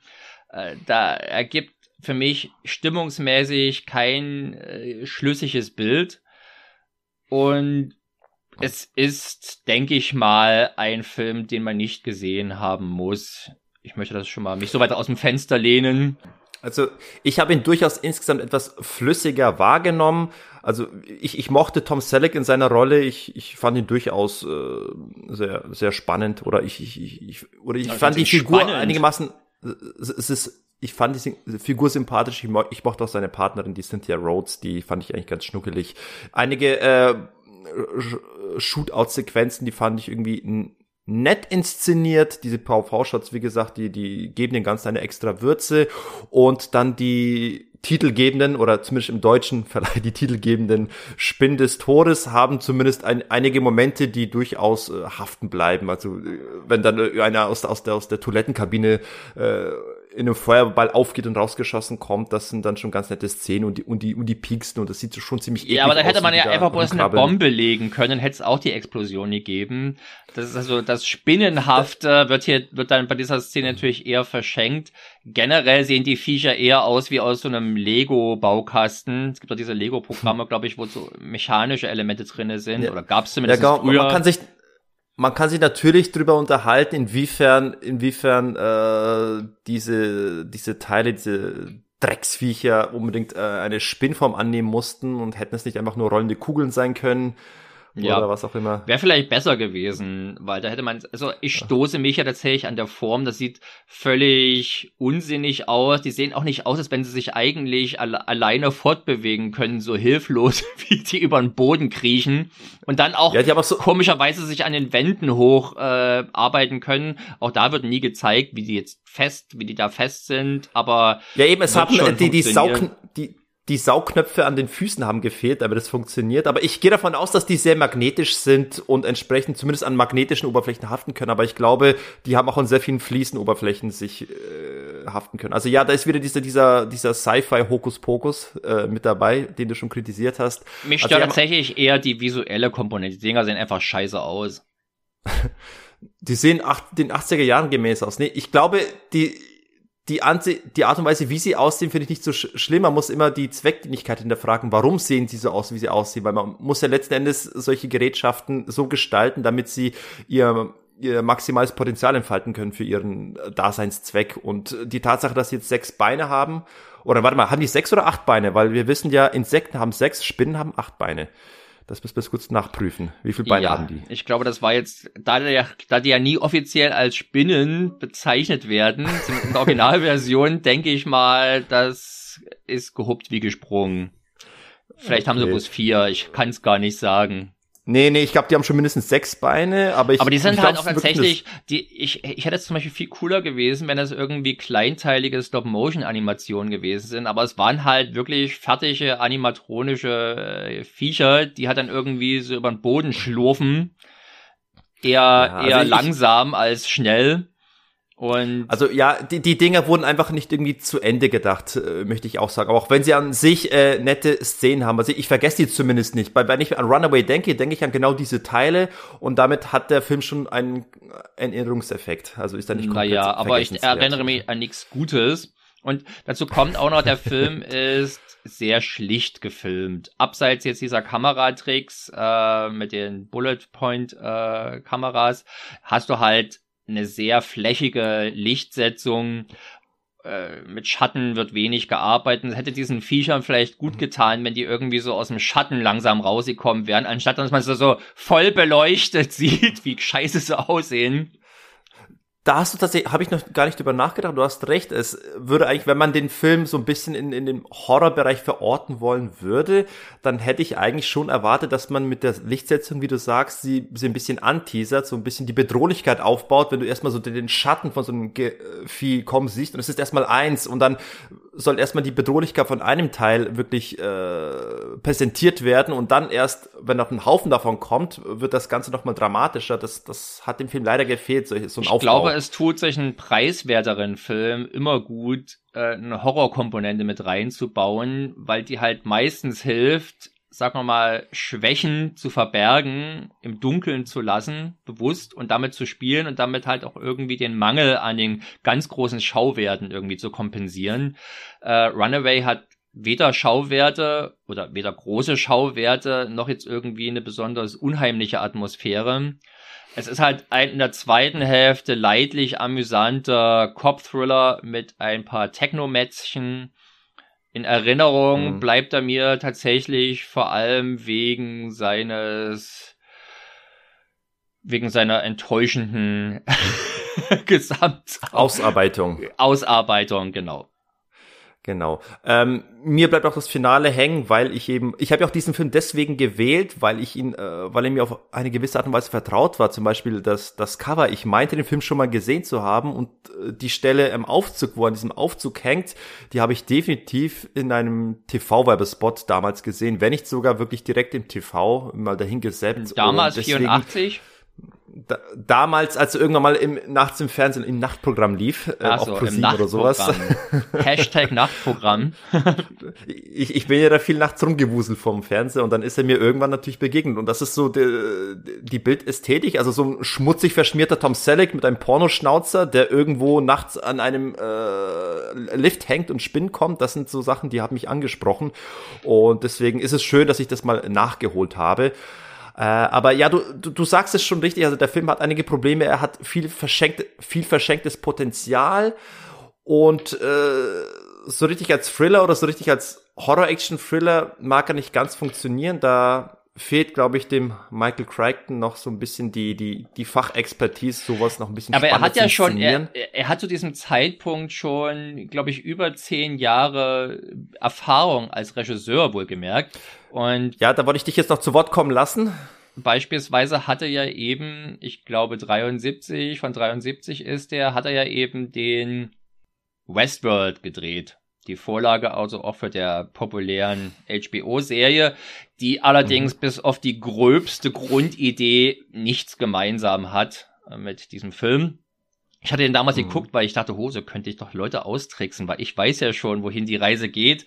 Aber nein, das, die, das, die Sichtung des Filmes hilft nicht zur, weder zum Verständnis noch zur äh, Vorwegnahme der Serie. Und auch Westworld, der in gewisser Hinsicht, äh, sagen wir mal, Ideen von Jurassic Park und von Terminator vorwegnimmt aber beides echt lausig umsetzt und halt einen platten Reißer draus macht, der ich meine, das ist ein Film von 73, wie viele Filme aus dieser Epoche hauen actionmäßig jetzt noch so raus. Ja, die Verfolgungsjagd in French Connection, aber im Großen und Ganzen ist es halt eher ja, schlecht gealtert und inhaltlich halt auch flach, sehr flach und ich war damals bei Westworld sehr enttäuscht, als ich den gesehen habe. Ich habe die natürlich alle nicht gesehen, als die rausgekommen sind. Ja, da war selbst ich zu, bin selbst ich zu jung. Und bei Runaway, den habe ich halt auch irgendwann auf alle Fälle erst deutlich nach der Jahrtausendwende zum ersten Mal gesehen. Und es erstaunt mich, wenn man zum Beispiel bedenkt, dass äh, Crichton hat auch Anfang der 70er Jahre das Drehbuch zu The Andromeda Strain gedreht. Ein Viren-Thriller, äh, der halt wirklich sehr, sehr plausibel und sehr detailreich beschreibt, wie äh, so ein Virus, wie, wie, das, wie die Regierung und wie die entsprechenden Institutionen damit umgehen würden. Ja? Und er lebt durch seine Plausibilität und seine Liebe zum Detail. Das sind alle Sachen, die mir hier bei, seinen Re bei diesen zwei Regiearbeiten, die ich gesehen habe, abgehen und dementsprechend bin ich also auch auf dieser Ebene enttäuscht. Also wer irgendwie denkt, oh, Michael Crichton, der coole Typ von Jurassic Park, vielleicht sehe ich hier was ähnliches mit Robotern. Nein, das ist es nicht. Äh, ja, noch ein ganz letztes Wort zu Tom Selleck. Ich habe nämlich gerade im, im, im Umfeld äh, von Runaway so ein bisschen eine Sichtung äh, von Tom Sellecks Schaffen gemacht und angefangen habe ich mit der Jesse Stone-Reihe. Sagt ihr das was? Nein.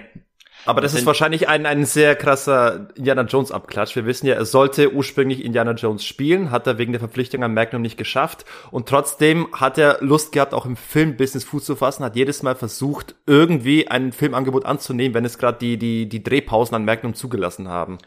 Das stimmt, äh, nee, aber das interessanterweise, das, was du meinst, dieser Michael, äh, dieser, dieser Indiana Jones Verschnitt, das ist ach, ich glaube, High Road to China heißt der von 84. Äh, das ist so ein ja. Indiana Jones-artiger Film, der interessanterweise von Golden Harvest produziert wurde. Der Jackie uh, Chans, also der, der, der Stamm, dem Hongkonger Stammstudio von Jackie Chan. Scheiße, Und, da haben wir doch einen nächsten Review-Kandidaten hier. das ist aber ein Scheißfilm. Also insofern bist du nach Runaway vielleicht ganz gut damit bedient. Ähm, Darf ich mal, äh, ich würde gern Highway to China trotzdem sehen und danach diese, diese Hammer-Produktion mit, mit, mit Golden Harvest äh, kollaborierend. Diese sieben dieser Vampirfilm. Genau, dieser Vampirfilm. Ich glaube, das wäre was, worauf ich Bock Nein, aber der ist ja mit Shaw Brothers, nicht mit Golden Harvest. Ach, scheiße, Mist. Ich, ich, ich, ich, ich werfe die Dinge durcheinander, aber gut, dass ich dich hier habe, der mich hier äh, berichtigt. Sonst werden, sonst, was glaubst du, was die Leute jetzt hier für, für Hasskommentare schreiben, ne? Ja, das ist ja, das, ich, ich, ich sehe es schon vor mir, die Hasskommentare. Du bist mein Lebensretter. Mm, gern geschehen. Auf alle Fälle, äh, diese Jesse Stone-Filme sind äh, im Prinzip Krimis. Aus, von irgendwann zwischen 2005 und 2012 gedreht und die profitieren einfach sehr von Tom Selleck, seiner Ausstrahlung, diesem gereiften Machismo, diesem reflektierten Machismo, möchte ich es mal nennen. Äh, und im Vergleich dazu ist er hier natürlich ein Runaway sehr platter Charakter. Der ist halt einfach auch als Figur ziemlich uninteressant, sondern ein archetypischer Held, der eben sein Ding durchzieht und da bleibt wenig hängen. Ich denke, man, man die wenigsten werden äh, wenn sie über ihre Lieblingsfilmcharaktere sprechen, über und jetzt habe ich den Namen auch hier vergessen. Jack Ramsey heißt er, damit er zumindest einmal erwähnt ist. Jack Ramsey no, ist der Held von Runaway. Der wird vermutlich in niemandes Liste der coolsten Filmhelden auftauchen, weil er halt einfach nur okay ist. Er ist okay. Ich, Stört ich kenne einfach zu wenig, ich kenne zu wenig Tom Selleck. Ich habe auch nie Magnum gesehen. Ich bin ja kein Serienmensch und ich, auch ich kann nicht. nur sagen, ich habe aber Quickly, der Australier, Quickly Down Under, der hat mir damals gut gefallen. Also, also um mal jetzt äh, Runaway mal abzuschließen, ich habe zumindest die Figur von Tom Selleck, den Jack Ramsey, habe ich bisschen positiver wahrgenommen als du. Ich fand den irgendwie auf irgendeine Art und Weise äh, doch irgendwie äh, spannend, sympathisch, was auch immer. Also er hat mich nicht so gelangweilt wie dich offenbar. Er hat mich und nicht gelangweilt, aber er hat mich halt, er ist halt auch nicht mal morabel. Er ist okay. Er ist, er ist mein Ding okay, vielleicht gibt's wirklich bessere Sachen. Ich, ich werde mal im Laufe der Zeit mal vielleicht den einen oder anderen Tom Selleck-Film noch gucken und dann werde ich das vielleicht in einem Jahr nochmal äh, gegenüberstellen. Ansonsten so, sollte man vielleicht noch erwähnen, dass der Film zumindest äh, in seinem Technizismus äh, die, das ein oder andere Utensil präsentiert, das es ja tatsächlich ins reale Leben geschafft hat. Sei es die kleinen Drohnen, sei es so eine Art Tablet-ätiges, Tablet-mäßiges Gerät, das dort Verwendung findet. Also insofern nicht, nicht ganz uninteressant von der Perspektive, Oh gut, einen, einen Pasta-kochenden Roboter haben wir nicht, aber ich glaube, da ist auch der Bedarf nicht da. Ansonsten. Ich hatte, ich hätte den Roboter im Haushalt der Ramsays gerne ganz schnell irgendwie falsch an eine Steckdose angeschlossen, in der Hoffnung, dass er durchbrennt. Ich, ich glaube, heute wäre so ein Film wie Runaway, wäre, glaube ich, so, so, so, so ein Kurzfilm-Episode bei, wie heißt diese Netflix-Reihe? Love, Death, Robots, Robots, irgendwas. Ja. Genau, das Ding. Das wäre was, äh, eine neue, eine neue Interpretation von diesem Stoff, Spinn des Todes, äh, das könnte man vielleicht da reinpacken. Ja, ja, also visionäre Science Fiction sieht anders aus. Schauen wir doch mal, ob es beim nächsten Film vielleicht visionärer zugeht.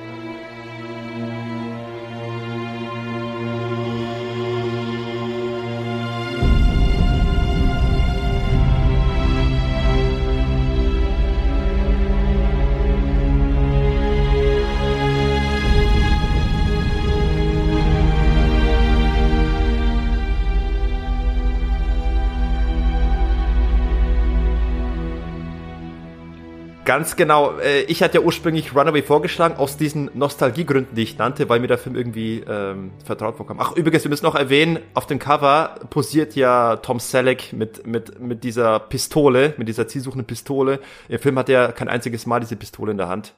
Wieder so ein Fall von Mogelpackung. Sauerei. Empörend. Auf jeden Fall, dieses Cover hat mich auf jeden Fall angemacht und ich dachte, den Film ich weiß, ich habe den irgendwie mal rezipiert als Kind und den will ich wieder sehen. Und was in dem Film vorkommt, sind eben diese, diese Maschinenspinnen und dann musste ich eben dich, Experten, befragen. Martin, was wäre ein Film für ein Double Feature, wenn man Spinnen des Todes reinnimmt? Was, hat, was gibt's denn noch für Filme mit kleinen metallischen Decksviechern? Und dann nennt mir der Martin einen Film, der natürlich es nie in meinen, äh, in mein Radar geschafft hat. Aber ich bin sehr froh darüber, dass er diese Empfehlung nannte, denn wir sprechen jetzt über den zehn Jahre später erschienenen Screamers mit genau. Peter Weller. Screamers. Tatsächlich ein Film, über den es mir schwerfällt, völlig objektiv und undistanziert, äh, und distanziert zu sprechen, denn ich mag ihn sehr. Ich habe ihn tatsächlich gesehen, kurz nachdem er rauskam. Nicht im Kino, der lief, da lief im Kino, sondern es mhm. war eine meiner frühen Laserdiscs. Kann auch sein, dass es eine Laserdisc meines Bruders war. Auf alle Fälle, ich hatte Zugriff darauf und ähm, ja. Ich hätte, ich würde, ich möchte echt gerne in meinem Leben mal so eine Laserdisc in der Hand haben. Ich, ich, für mich ist das ein Mythos, diese, diese, dieses Medium. Aber, aber es gibt gehört, sie, glaube mir, es gibt sie. Mensch, ich hätte dir gerne, als du bei mir gewesen bist, hätte ich dir gerne einen in der Hand gegeben. Ich wollte es gerade erwähnen, ich, wenn ich drauf auf das Thema gekommen bin, zeig mir bitte so eine Laserdisc, dass ich einmal in meinem Leben äh, das erleben kann, die, die so, so ein Teil Die schöne Doppel-Laserdisc von The Rock in der Hand halten könnt, die, die wiegt schon einiges. Eieiei, die zwei Dinger. Kannst, kannst Diskus werfen damit. Ich das wäre auf alle Fälle, wie bei Dark Angel hier, dieses, äh, wenn sie statt dieser Killer CD eine Killer LD gehabt hätten, da hätten sie gleich die, hätten sie gleich die Disco mit zwei Flügen, hätte das Ding die Disco kopflos gemacht. Das wäre schön gewesen. Die fliegende Guillotine. Oh, das ist auch ein schöner Shaw Brothers Film. Gewissermaßen, genau. Okay. Äh, auf äh. alle Fälle, Screamers ist halt so ein seltsamer Hybrid zwischen B-Film und doch irgendwie Kino, äh, Kinofilm. Insofern passt er ja eigentlich auch ganz gut zu Runaway. Zumal ich habe in dem Film, also ich, ich habe sehr, sehr viele Einflüsse aus, aus, aus anderen bekannten Filmen aus den 80ern gesehen. Also an sich ist ja der Film eine eine Interpretation, eine Adaption von einem von einer Philip K. Dick Kurzgeschichte, wie soll das denn sonst sein, die ich vorher natürlich auch nicht kannte. Second Variety heißt die, glaube ich, wenn mich nicht alles Second täuscht. Second Variety, genau. Weißt du, worauf, worauf sich das bezieht? Second Variety, äh, ich kann nur mutmaßen. Also ich, ich kenne ungefähr die grobe Geschichte in diesem, aber erzählt doch bitte. Ja, ich denke einfach, dass die Second Variety ist quasi der zweite Typ dieser Screamers, die in der Buchvorlage, glaube ich, nicht Screamers heißen, aber halt dieser Roboter, um die es hier halt geht. Wir haben Fangen wir von vorne an, denn die Geschichte ist komplexer. Zumindest scheint ja. sie, scheint sie zu Beginn so. Äh, ich glaube, es ist eigentlich nie ein gutes Zeichen, wenn ein Film erstmal mit so einem Scrolltext anfängt und die Situation mit vielen Namen und Begriffen etabliert, die es eigentlich es ist, unmöglich ist zu merken. Es ist eigentlich eine sehr faule Form der, der Geschichterzählung, aber viele Klassiker machen es ja letztlich auch. Auch ein Terminator macht das. Wobei in dem Fall bei Screamers ist es besonders komplex und man muss sich schon das Ganze so ein bisschen äh, vor Augen führen. Wir waren bei der Handlung von, von, von Screamers, die ein bisschen genau. komplexer ist, meintest du? Ähm, ich werde natürlich nicht in dieser Komplexität erzählen, also auch nicht die Prämisse, weil ein Großteil dessen, was eben gerade dieser Intro-Text erläutert, irrelevant ist. Es genügt zu wissen, dass auf einem fernen Planeten mit wüstenartiger Beschaffenheit, soweit wir das sehen können. Äh, Sandwüstenartiger, äh, mit Schneewüsten. Das ist ja doch sehr, sehr sibirisch, diese. Na, aber zu Beginn, das ist noch Sand. Zu Beginn ist es noch sehr sandig, ja. Und das hatte ich mir jetzt einfach so gemerkt. Aber ja, später wird's auch, es findet später auch noch andere Formen desolater Einsamkeit. Und äh, äh, auf diesem Planeten kämpfen zwei Kriegsparteien aus Gründen, auf die wir hier nicht näher eingehen wollen, ums Territorium und offenbar spielen die Gründe auch inzwischen gar keine große Rolle mehr. Man kämpft halt, weil man kämpft und deswegen ist es auch vielleicht gar nicht so verwunderlich, dass von einer Seite das Angebot kommt, doch für einen Waffenstillstand. In mir äh, juckt es schon, jetzt irgendwie die Hintergründe zu, zu erfahren, oder ich habe ich hab zumindest versucht, sie mir äh, sie nochmal zu vergegenwärtigen. Das ist ja. Ähm, Aber viel mehr als das, was wir im Intro-Text lesen, kommt halt später auch nicht mehr. Und im Buch findet, spielt es ja auch gar keine Rolle, weil es da einfach um Russland oder um Sowjetunion und Amerika geht. Ja, genau. In der in der Vorlage waren waren es ja quasi eine eine fiktive eine Dystopie auf auf auf den den kalten Krieg, die quasi die Rivalität zwischen Sowjet und und und dem Westen äh, darstellt, wobei die Sowjets äh, äh, erstmal die Oberhand behielten und deswegen die, U die US, die United Nations, eben diese sogenannten Screamers, diese Roboter erfunden hat, produziert hat, um damit wiederum die, die Sowjets äh, bezwingen zu können. Und hier in dem Film hat man das jetzt adaptiert, weil wir uns jetzt ja nicht mehr zur Zeit des Kalten Krieges befinden, sondern längst danach. Man musste was Neues, eine ähnliche Analogie schaffen. Also hat man äh, quasi Minenarbeiter, die auf diesem fernen Planeten ein bestimmtes äh, Erz gefunden haben, Beryllium irgendwie heißt das und festgestellt haben, durch die, der Abbau verursacht radioaktive Gase, was sie eben zum Streiken geführt hat und und das passt aber einer anderen einer anderen Partei nicht, dass die jetzt streiken und und äh, da, da quasi das, das den Abbau verhindern wollen und dadurch kommt es jetzt das spielt alles keinerlei Rolle im Film. Ja, wichtig ist wirklich nur, wir haben zwei Parteien. Man vergisst auch im Film, welche Partei das eigentlich jetzt ist, zu der Peter Weller unser strammer das, das stimmt allerdings, gehört. das habe ich tatsächlich, das habe ich tatsächlich in dem Film auch nicht so richtig begriffen. Auf, ist es jetzt einer von denen, die streiken oder einer von denen, die Probleme haben, dass Leute streiken? Das habe ich dann auch nicht mehr so ganz gerafft. Für die, die es genau interessiert, die zwei Parteien sind der neue ökonomische Block, NEB, und die Allianz, was im Prinzip die, die Gewerkschaft, die militarisierte Gewerkschaft ist. Ähm, aber also auch diese toxischen Gase spielen da keine Rolle mehr. Könnte man ja eigentlich sich denken, dass das mal noch dann thematisiert wird, wenn man es schon mal eingebaut hat. Aber nee, da hat man ja offenbar schon Methoden gefunden, das jetzt auch anders abzubauen. Also, das ist viel Lärm um nichts. Ich glaube, der Film hätte sich einen großen Gefallen getan, diesen Intro-Text einfach wegzulassen. Ich würde auch empfehlen, den einfach zu ignorieren und zu vergessen und sich auf den Rest des Spektakels einzulassen einfach spulen. Aber ich glaube, die meisten Leute lesen sich das eh nicht durch, sondern sie nutzen gerade diese Intro-Szene noch, um das Popcorn schön laut zu, zu kauen. damit man das eh überhört. Wirklich. Aber dann kann man es ja, es wird ja nicht vorgelesen, es wird ja bloß, es, man sieht es ja bloß, man muss selber lesen. Man muss selber lesen, ja. ja. Das, das, das, da passt, das geht also, Leute nicht ab. das geht also durchaus auch, wenn um ein drumherum die Leute mampfen. So. Hauptheld ist Peter Weller, Natürlich ist nicht Peter Weller der Hauptheld, sondern sein Charakter. Und auch hier habe ich den Namen gerade vergessen. Commander der Joseph A. Hendrickson. Ja. Cooler Hendricks. Name. also viel besser zumindest als der des Sidekicks, den er hat, der, der Ace Jefferson. Und ich denke, du kannst doch einen Soldat nicht Jefferson nennen. Jefferson ist für mich bis auf alle Ionen und Monde vorbelegt für Jefferson Darcy aus eine scheckig nette Familie. Naja, also es gibt zum Beispiel die, äh, es gibt zum Beispiel die Serie, die Jeffersons, die auch nichts mit Jefferson Darcy zu tun haben. Ich, vielleicht ist nicht jeder derart stark geprägt von äh, einer schrecklichen Familie, wie du es bist. Ja, ich bin ein bisschen geschädigt, was das angeht. Wird er nicht meistens Ace genannt?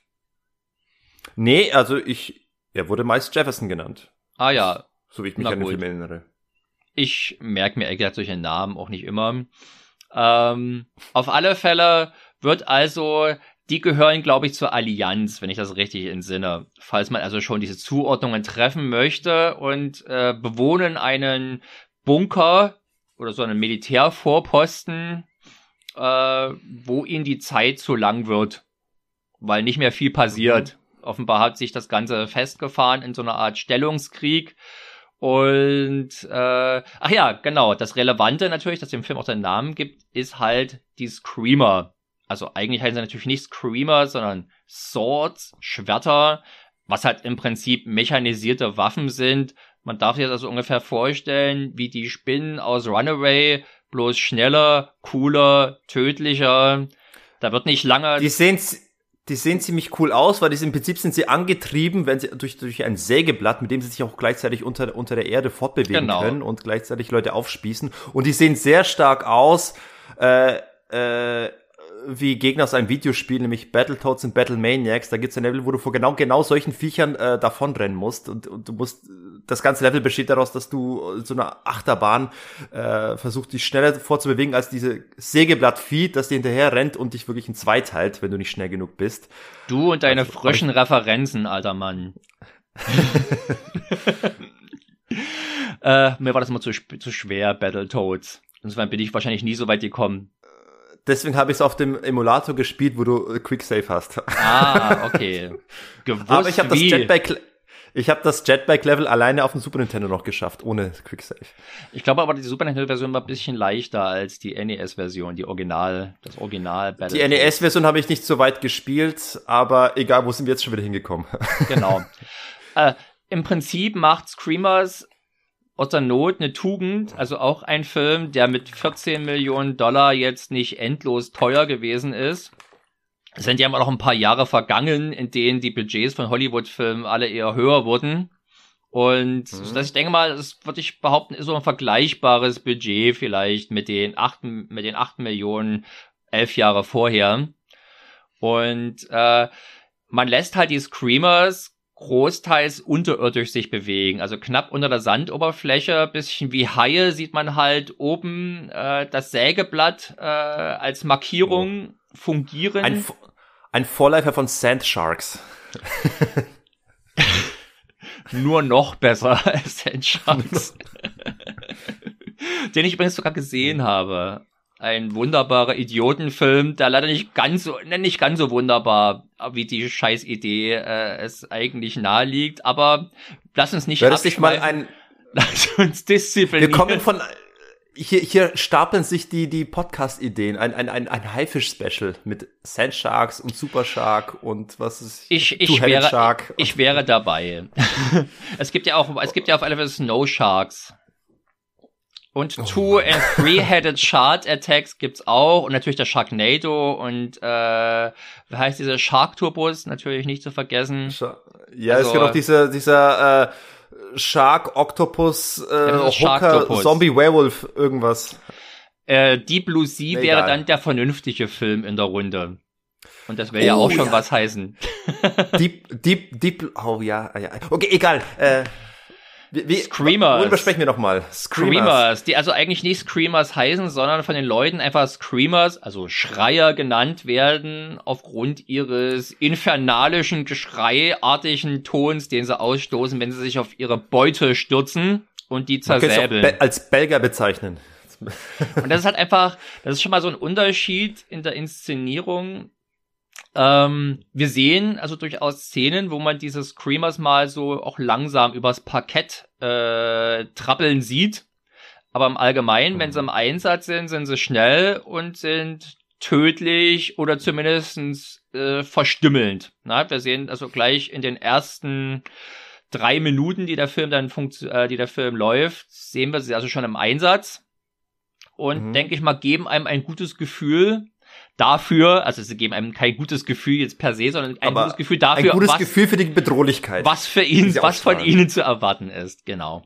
Und äh, sind also ja, sie können fix. Körperteile abtrennen und was ja. haben wir noch alles? Genau, naja, eben, also die, die schneiden wirklich ab, die müssen nicht irgendwie komische Nadeln rausbringen und Leute stechen oder so einen Scheiß, was immer die Viecher in Runaway gemacht haben, sondern die gehen ordentlich zur Sache. Ich würde mal sagen, die sind eine Mischung aus Piranha und Kreissäge und haben ungefähr den Verstümmelungs äh, das Verstümmelungspotenzial von beiden kombiniert. Na? Sehr cool auf alle Fälle. Und die, mit diesen schönen Gerätschaften wird der Krieg ausgefochten. Ich weiß es eher nicht, was die Menschen dann dabei machen, ob die es sich einfach videospielartig angucken, dass die, diese, diese Auseinandersetzungen. Man sieht leider auch nie Screamers gegen Screamers Action. Das wäre vielleicht mal interessant, wie das denn aussehe. Also äh, ich versuche nochmal anders zusammenzufassen. Äh, letzten Endes, du hast eben die, diesen, diesen sogenannten Proxy-Kampf. Du hast äh, auf diesem Planeten hast du zwei konkurrierende Parteien, zwei Mächte, zwei zwei äh, zwei Fronten, die sich gegenseitig bekämpfen. Und mittlerweile haben die eigentlich einen gemeinsamen Feind und das sind nämlich diese diese sogenannten Screamers, die äh, ursprünglich von der Allianz aus äh, entwickelt wurden, aber mittlerweile ein Eigenleben geführt äh, anfingen zu führen Ach so, und stimmt, deswegen reproduziert haben. Ah. Deswegen gibt es keine Streamers ja. gegen Screamers Action, denn so konnte im Prinzip die Allianz die, des NEBs Herr werden. Aber offenbar hat es auch bloß für eine Pattsituation gereicht. Man müsste dann vermutlich doch nochmal mit, mit personell tätig werden, um dann noch einen Endsieg zu erreichen. Aber darauf scheint der Anfangssituation zufolge keiner mehr Bock zu haben. Die hängen ja. alle mehr rum und gucken in die Landschaft rein und Peter Weller äh, erfreut sich an römischen Münzen und klassischer Musik. Mozart, glaube ich. Und äh, lässt sich, soweit die, die Möglichkeiten hergeben, gut gehen. Peter Weller ist generell einer, der gerne Musik hört in Filmen. Wir denken an Shakedown, der dann auch noch gerne Jimi Hendrix hört. Ja, hier lässt das Klassische angehen. Ja, Auf alle Fälle, äh, die Handlung ja. wird in Gang gesetzt, dadurch, dass ein Bote der gegnerischen Partei am Posten ankommt mit, der wird natürlich gleich zur Begrüßung von den Screamers flach gemacht und sie müssen dann die Botschaft in seinen Überbleibseln rausklamüsern. Und äh, das ist bei der Botschaft handelt es sich um ein Friedensangebot. Mensch, ich wollte erst noch ganz kurz sagen, dass ich das relativ bedrückend fand, äh, weil okay. der Typ halt wirklich richtig auseinandergenommen wird von den Screamers. Also das, das tut schon fast ein bisschen weh. Ja, die, die Botschaft, die hängt ja quasi noch an dem abgetrennten Arm. Genau. Friedensangebot, aber um dieses Friedensangebot anzunehmen, müssen halt eine Abordnung der Allianz zum NIB-Hauptquartier auf diesem Planeten, das offenbar eine ganze, ganz ordentlich entfernt ist. Und dann beginnt halt eine Reise von unserem Haupthelden dorthin und er nimmt sich äh, also den Private Michael Jefferson eben als Begleitung mit. Der Ace. Ace, Ace genau. genau. Ja. ja, aber es kommt auch, wir müssen noch vorher klären, die Tatsache, dass, äh, weil das wird in dem Film auch ausdiskutiert, wir haben ja diese zwei Fronten, die ja letzten Endes äh, abhängig sind von, von dem Hauptplaneten, von der Erde, damit sie ja mit, mit Ressourcen befüllt werden, damit sie den Krieg weiterführen können. Und wie sich, wie sich rausstellt, wurde, wurde ja dieser Posten, beide Posten von den jeweiligen Parteien auf der Erde, wurde ja schon längst äh, der wurde ja schon längst aufgegeben. Also man hat eigentlich keine Lust gehabt, die Leute irgendwie groß zu retten, weil das äh, ein technisch zu großer, eine zu große Anstrengung gewesen wäre. Deswegen wollte man sie quasi dort quasi auslaufen oder aussterben lassen, indem man sie einfach weiter befüllt und, und so tut, als ob der Krieg noch zu kämpfen wäre. Aber wie sich durch Jefferson festgestellt wurde, der von der Erde geschickt gekommen ist, gibt's ja diesen General, der vermeintlich mit, mit, mit Hendrickson gesprochen hat, der wurde ja schon seit zwei Jahren, ist er schon tot. Und somit ist quasi die, die, der ganze Krieg, der geführt wird, eine, eine Farce. Und damit hatte ich erst eben die Figur von Peter Weller erkannt, dass eigentlich der Krieg völlig sinnlos ist und er jetzt wirklich äh, bemüht ist, den Planeten zu verlassen und entsprechend deswegen auch dieses Friedensangebot wirklich umzusetzen. Ja, ob das jetzt der ausschlaggebende Punkt gewesen ist, das also es gibt hier so ein paar Elemente in der im in der Anbahnung der Handlung, die das Ganze halt komplexer machen wollen, offenbar die Handlung oder komplizierter machen wollen, die aber halt eigentlich nicht viel damit, äh, nicht viel zur Handlung beitragen, eben wie dieser dieses Hologramm-Telefonat mit diesem General auf der auf der Erde, dann die Erkenntnis, oh, das war offenbar gefaked, hm, das das trägt alles wenig zu dem bei, was den Film dann später auszeichnet, nämlich einen Überlebenskampf und ein Paranoia-Thriller. Nee, aber ist, ist das nicht letzten Endes der Beweggrund, weshalb Hendrickson persönlich losgeht und den Planeten verlassen möchte? Weil er, weil er eben durch genau diesen Fake erkannt hat, dass der dass der komplette Kampf sinnlos ist und es keinen Sinn macht mehr und dass er erkannte, dass er schon aufgegeben wurde von der Erde und deswegen. Ja, wenn er das aber nicht, möchte. wenn er aber nicht diese Nachricht durch diesen Ace bekommen hätte, dann hätte er ja den Auftrag von dem General gehabt, dorthin zu gehen. Also dann wäre er auch mhm. auf diese Odyssee gegangen. Also es hätte an der Sache nichts geändert. Insofern ist es ein etwas komischer Kniff. Aber da möchte ich eigentlich auch gar nicht so drauf eingehen, weil es für den Anfang ist es vielleicht ganz atmosphärisch. Man denkt, uh, hier steht irgendwas Großes dahinter. Ist es aber längst nicht. Das ist es kein, keine Geschichte mit großem Kosmos oder sowas. Ähm, oder zumindest braucht diesen Kosmos halt nicht. Und ja. diese Elemente, die hier eingeführt werden, werden eben später nicht mehr aufgegriffen werden. Er der Film findet dann auf einer kleineren Ebene statt, die aber halt. Stimmt, er wird, er erinnert sich dann schnell Richtung einfach Überlebenskampf, sprich äh, Flucht aus Escape from New York, können wir fast sagen, nur Escape from Sirius 6B oder so. Sie sind halt jetzt auf einem Planeten unterwegs, wo diese Screamer eben wild äh, umher vagabundieren und alles töten, Außer der einzige Schutz vor diesen Viechern ist halt ein Armband, welches ein Störsignal aussendet oder halt ein Erkennungssignal, dass sie im Prinzip als Freunde markiert und deswegen nicht angegriffen werden.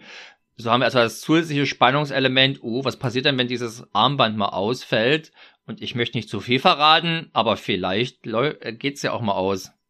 Ich habe das so verstanden, dass das Armband quasi den, den Herzschlag äh, unterdrückt oder ihn quasi in, in, in, in wegrationalisiert, sodass die, die Viecher, die Screamers ihn nicht hören und daher dich nicht wahrnehmen als Ziel. Da wären wir wieder beim Techniz. Ist ja gay. ich sehe schon, dich interessieren wieder die ganz wichtigen Sachen, die ganz relevanten Sachen. Aber hier ist es tatsächlich einfach, denke ich mal, äh, okay, einfach zu akzeptieren. Die, äh, die machen einen halt unkenntlich für diese Killer, weil die, also es die, die sind wirklich zum Töten programmiert, nichts anderes. Der einzige Schutz vor ihnen ist, nicht erkannt zu werden. Mhm. Und das bringt halt eine ganz gute Dynamik ins Spiel. Oder sie wegballern. Die, die der Film auch ganz gut, ja, oder sie wegzuballern. so. Aber Schöngeister wie wir sind und Feingeister wollen uns doch nicht gleich auf diese Option stürzen. Die zugrunde liegende literarische Vorlage ist also, wie schon angesprochen, eine Kurzgeschichte. Und diese wurde von Dan O'Bannon zum Drehbuch ausgearbeitet. Dan O'Bannon, sagt ihr das was? Ja, natürlich. Der ist ja also für mich ist am meisten Begriff als auch als Regisseur von von uh, Return of the Living Dead 1985. Ach du liebe Scheiße. Gut. äh, mir ist er tatsächlich ein Begriff und das passt ja äh, beide Filme ganz gut. Zum einen als Drehbuchautor von Alien. Ja, na, natürlich das auch, als aber ich einer sag, meine erste zwei Begegnung ist vor allem der Film. Und von Total Recall wo er auch schon eine Kurzgeschichte von Philip K. Dick zum Filmdrehbuch ausgestaltete und ausarbeitete. Er hatte bei beiden, in beiden Filmen noch, äh, noch Mitarbeiter oder also einen Co-Writer.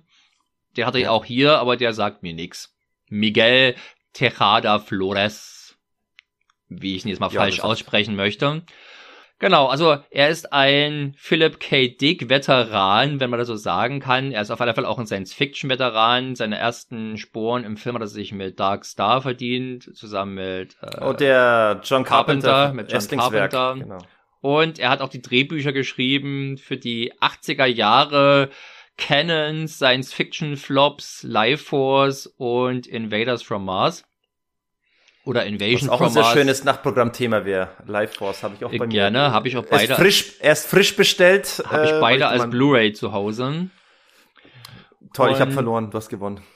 Ja, wieso? Also, da gibt's doch nichts, das ist doch nichts gewonnen nee, oder zu verlieren. Nee, ich habe nur die DVD, du hast natürlich die Blu-ray. So. Ja, und das qualifiziert mich natürlich zum Gewinner. das nehme ich an.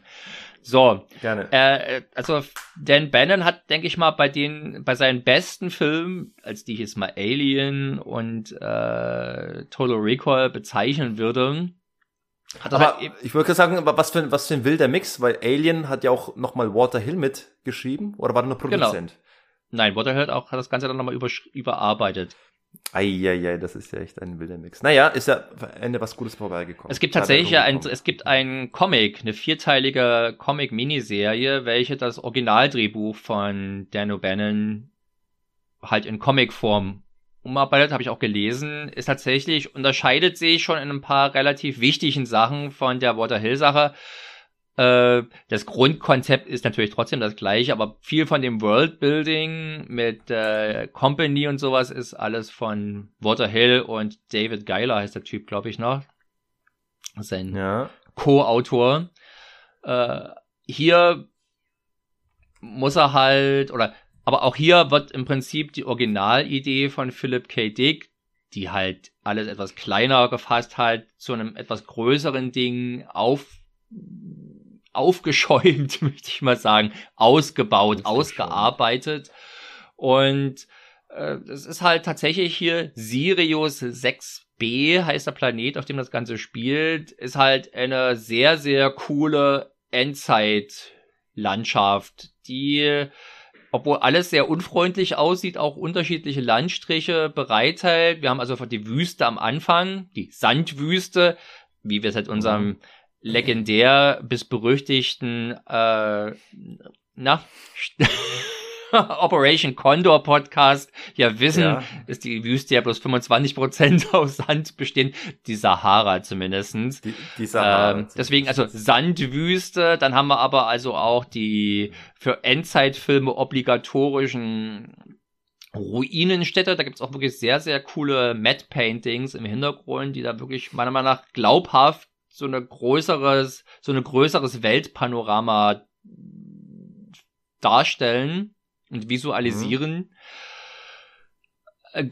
Gerade in der Hinsicht stimmen auch die, passen auch die Effekte meiner Meinung nach sehr gut.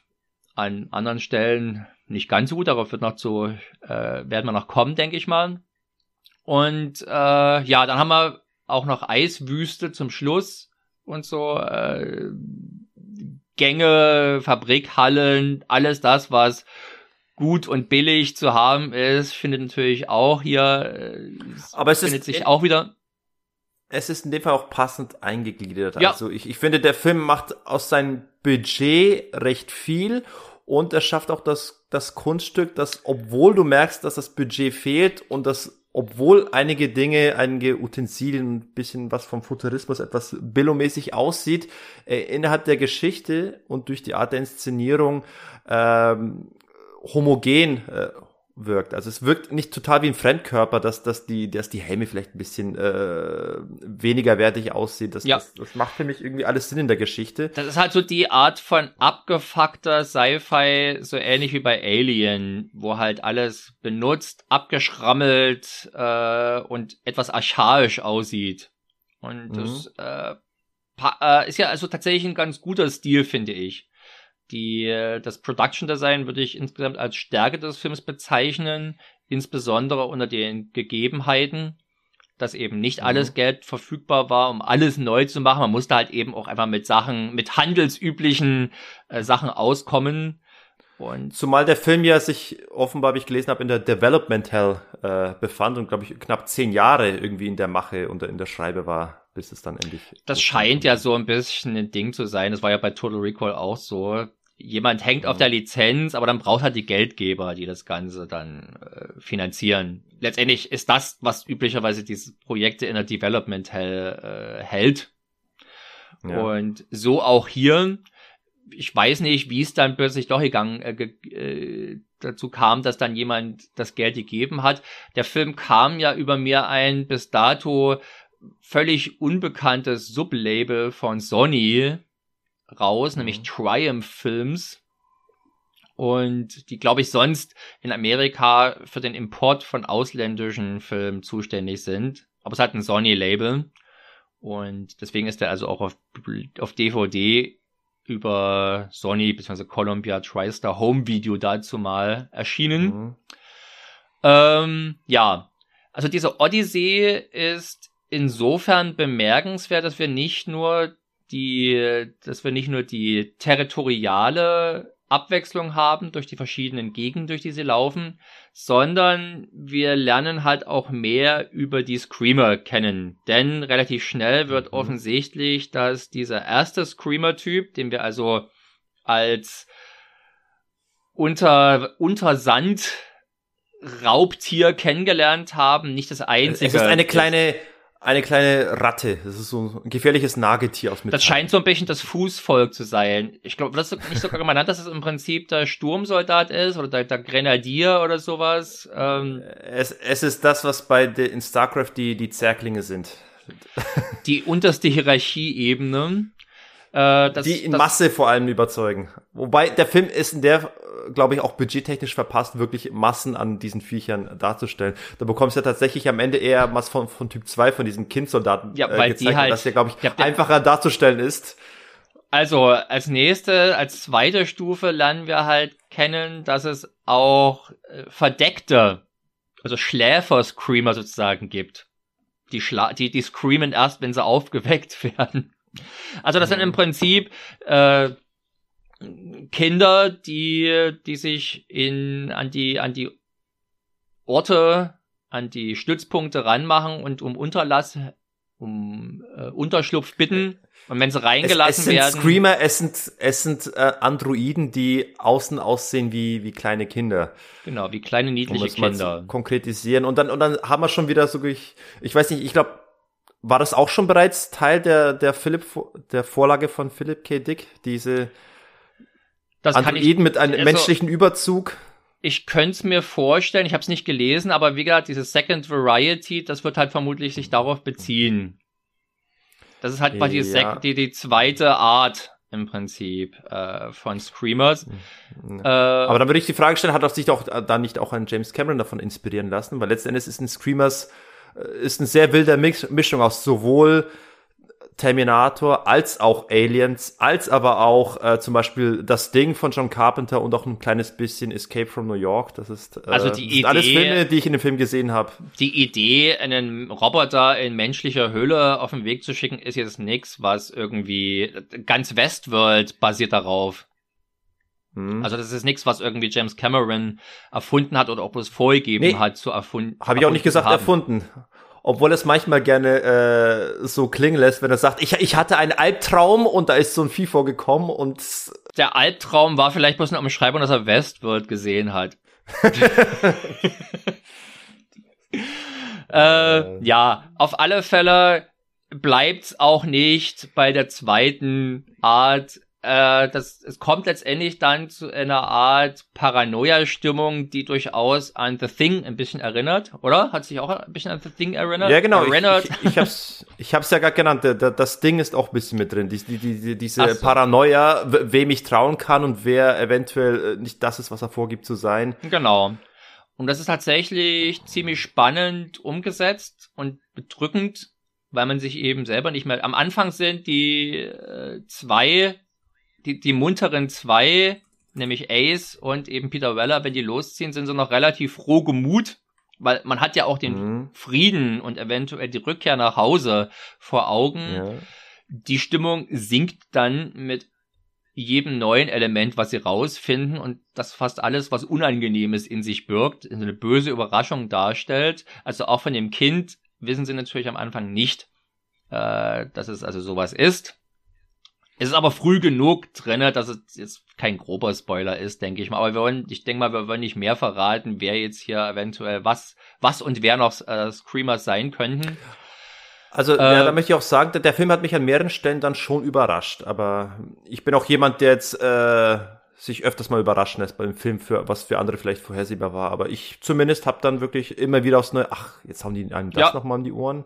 Der Film macht das ganz geschickt, ohne jetzt übermäßig subtil zu sein. Da ist, da, der serviert das schon mit der groben Kelle, aber die grobe Kelle wird zumindest an den richtigen Punkten platziert. Und äh, mhm. das, also ich konnte mich wirklich prima drauf einlassen.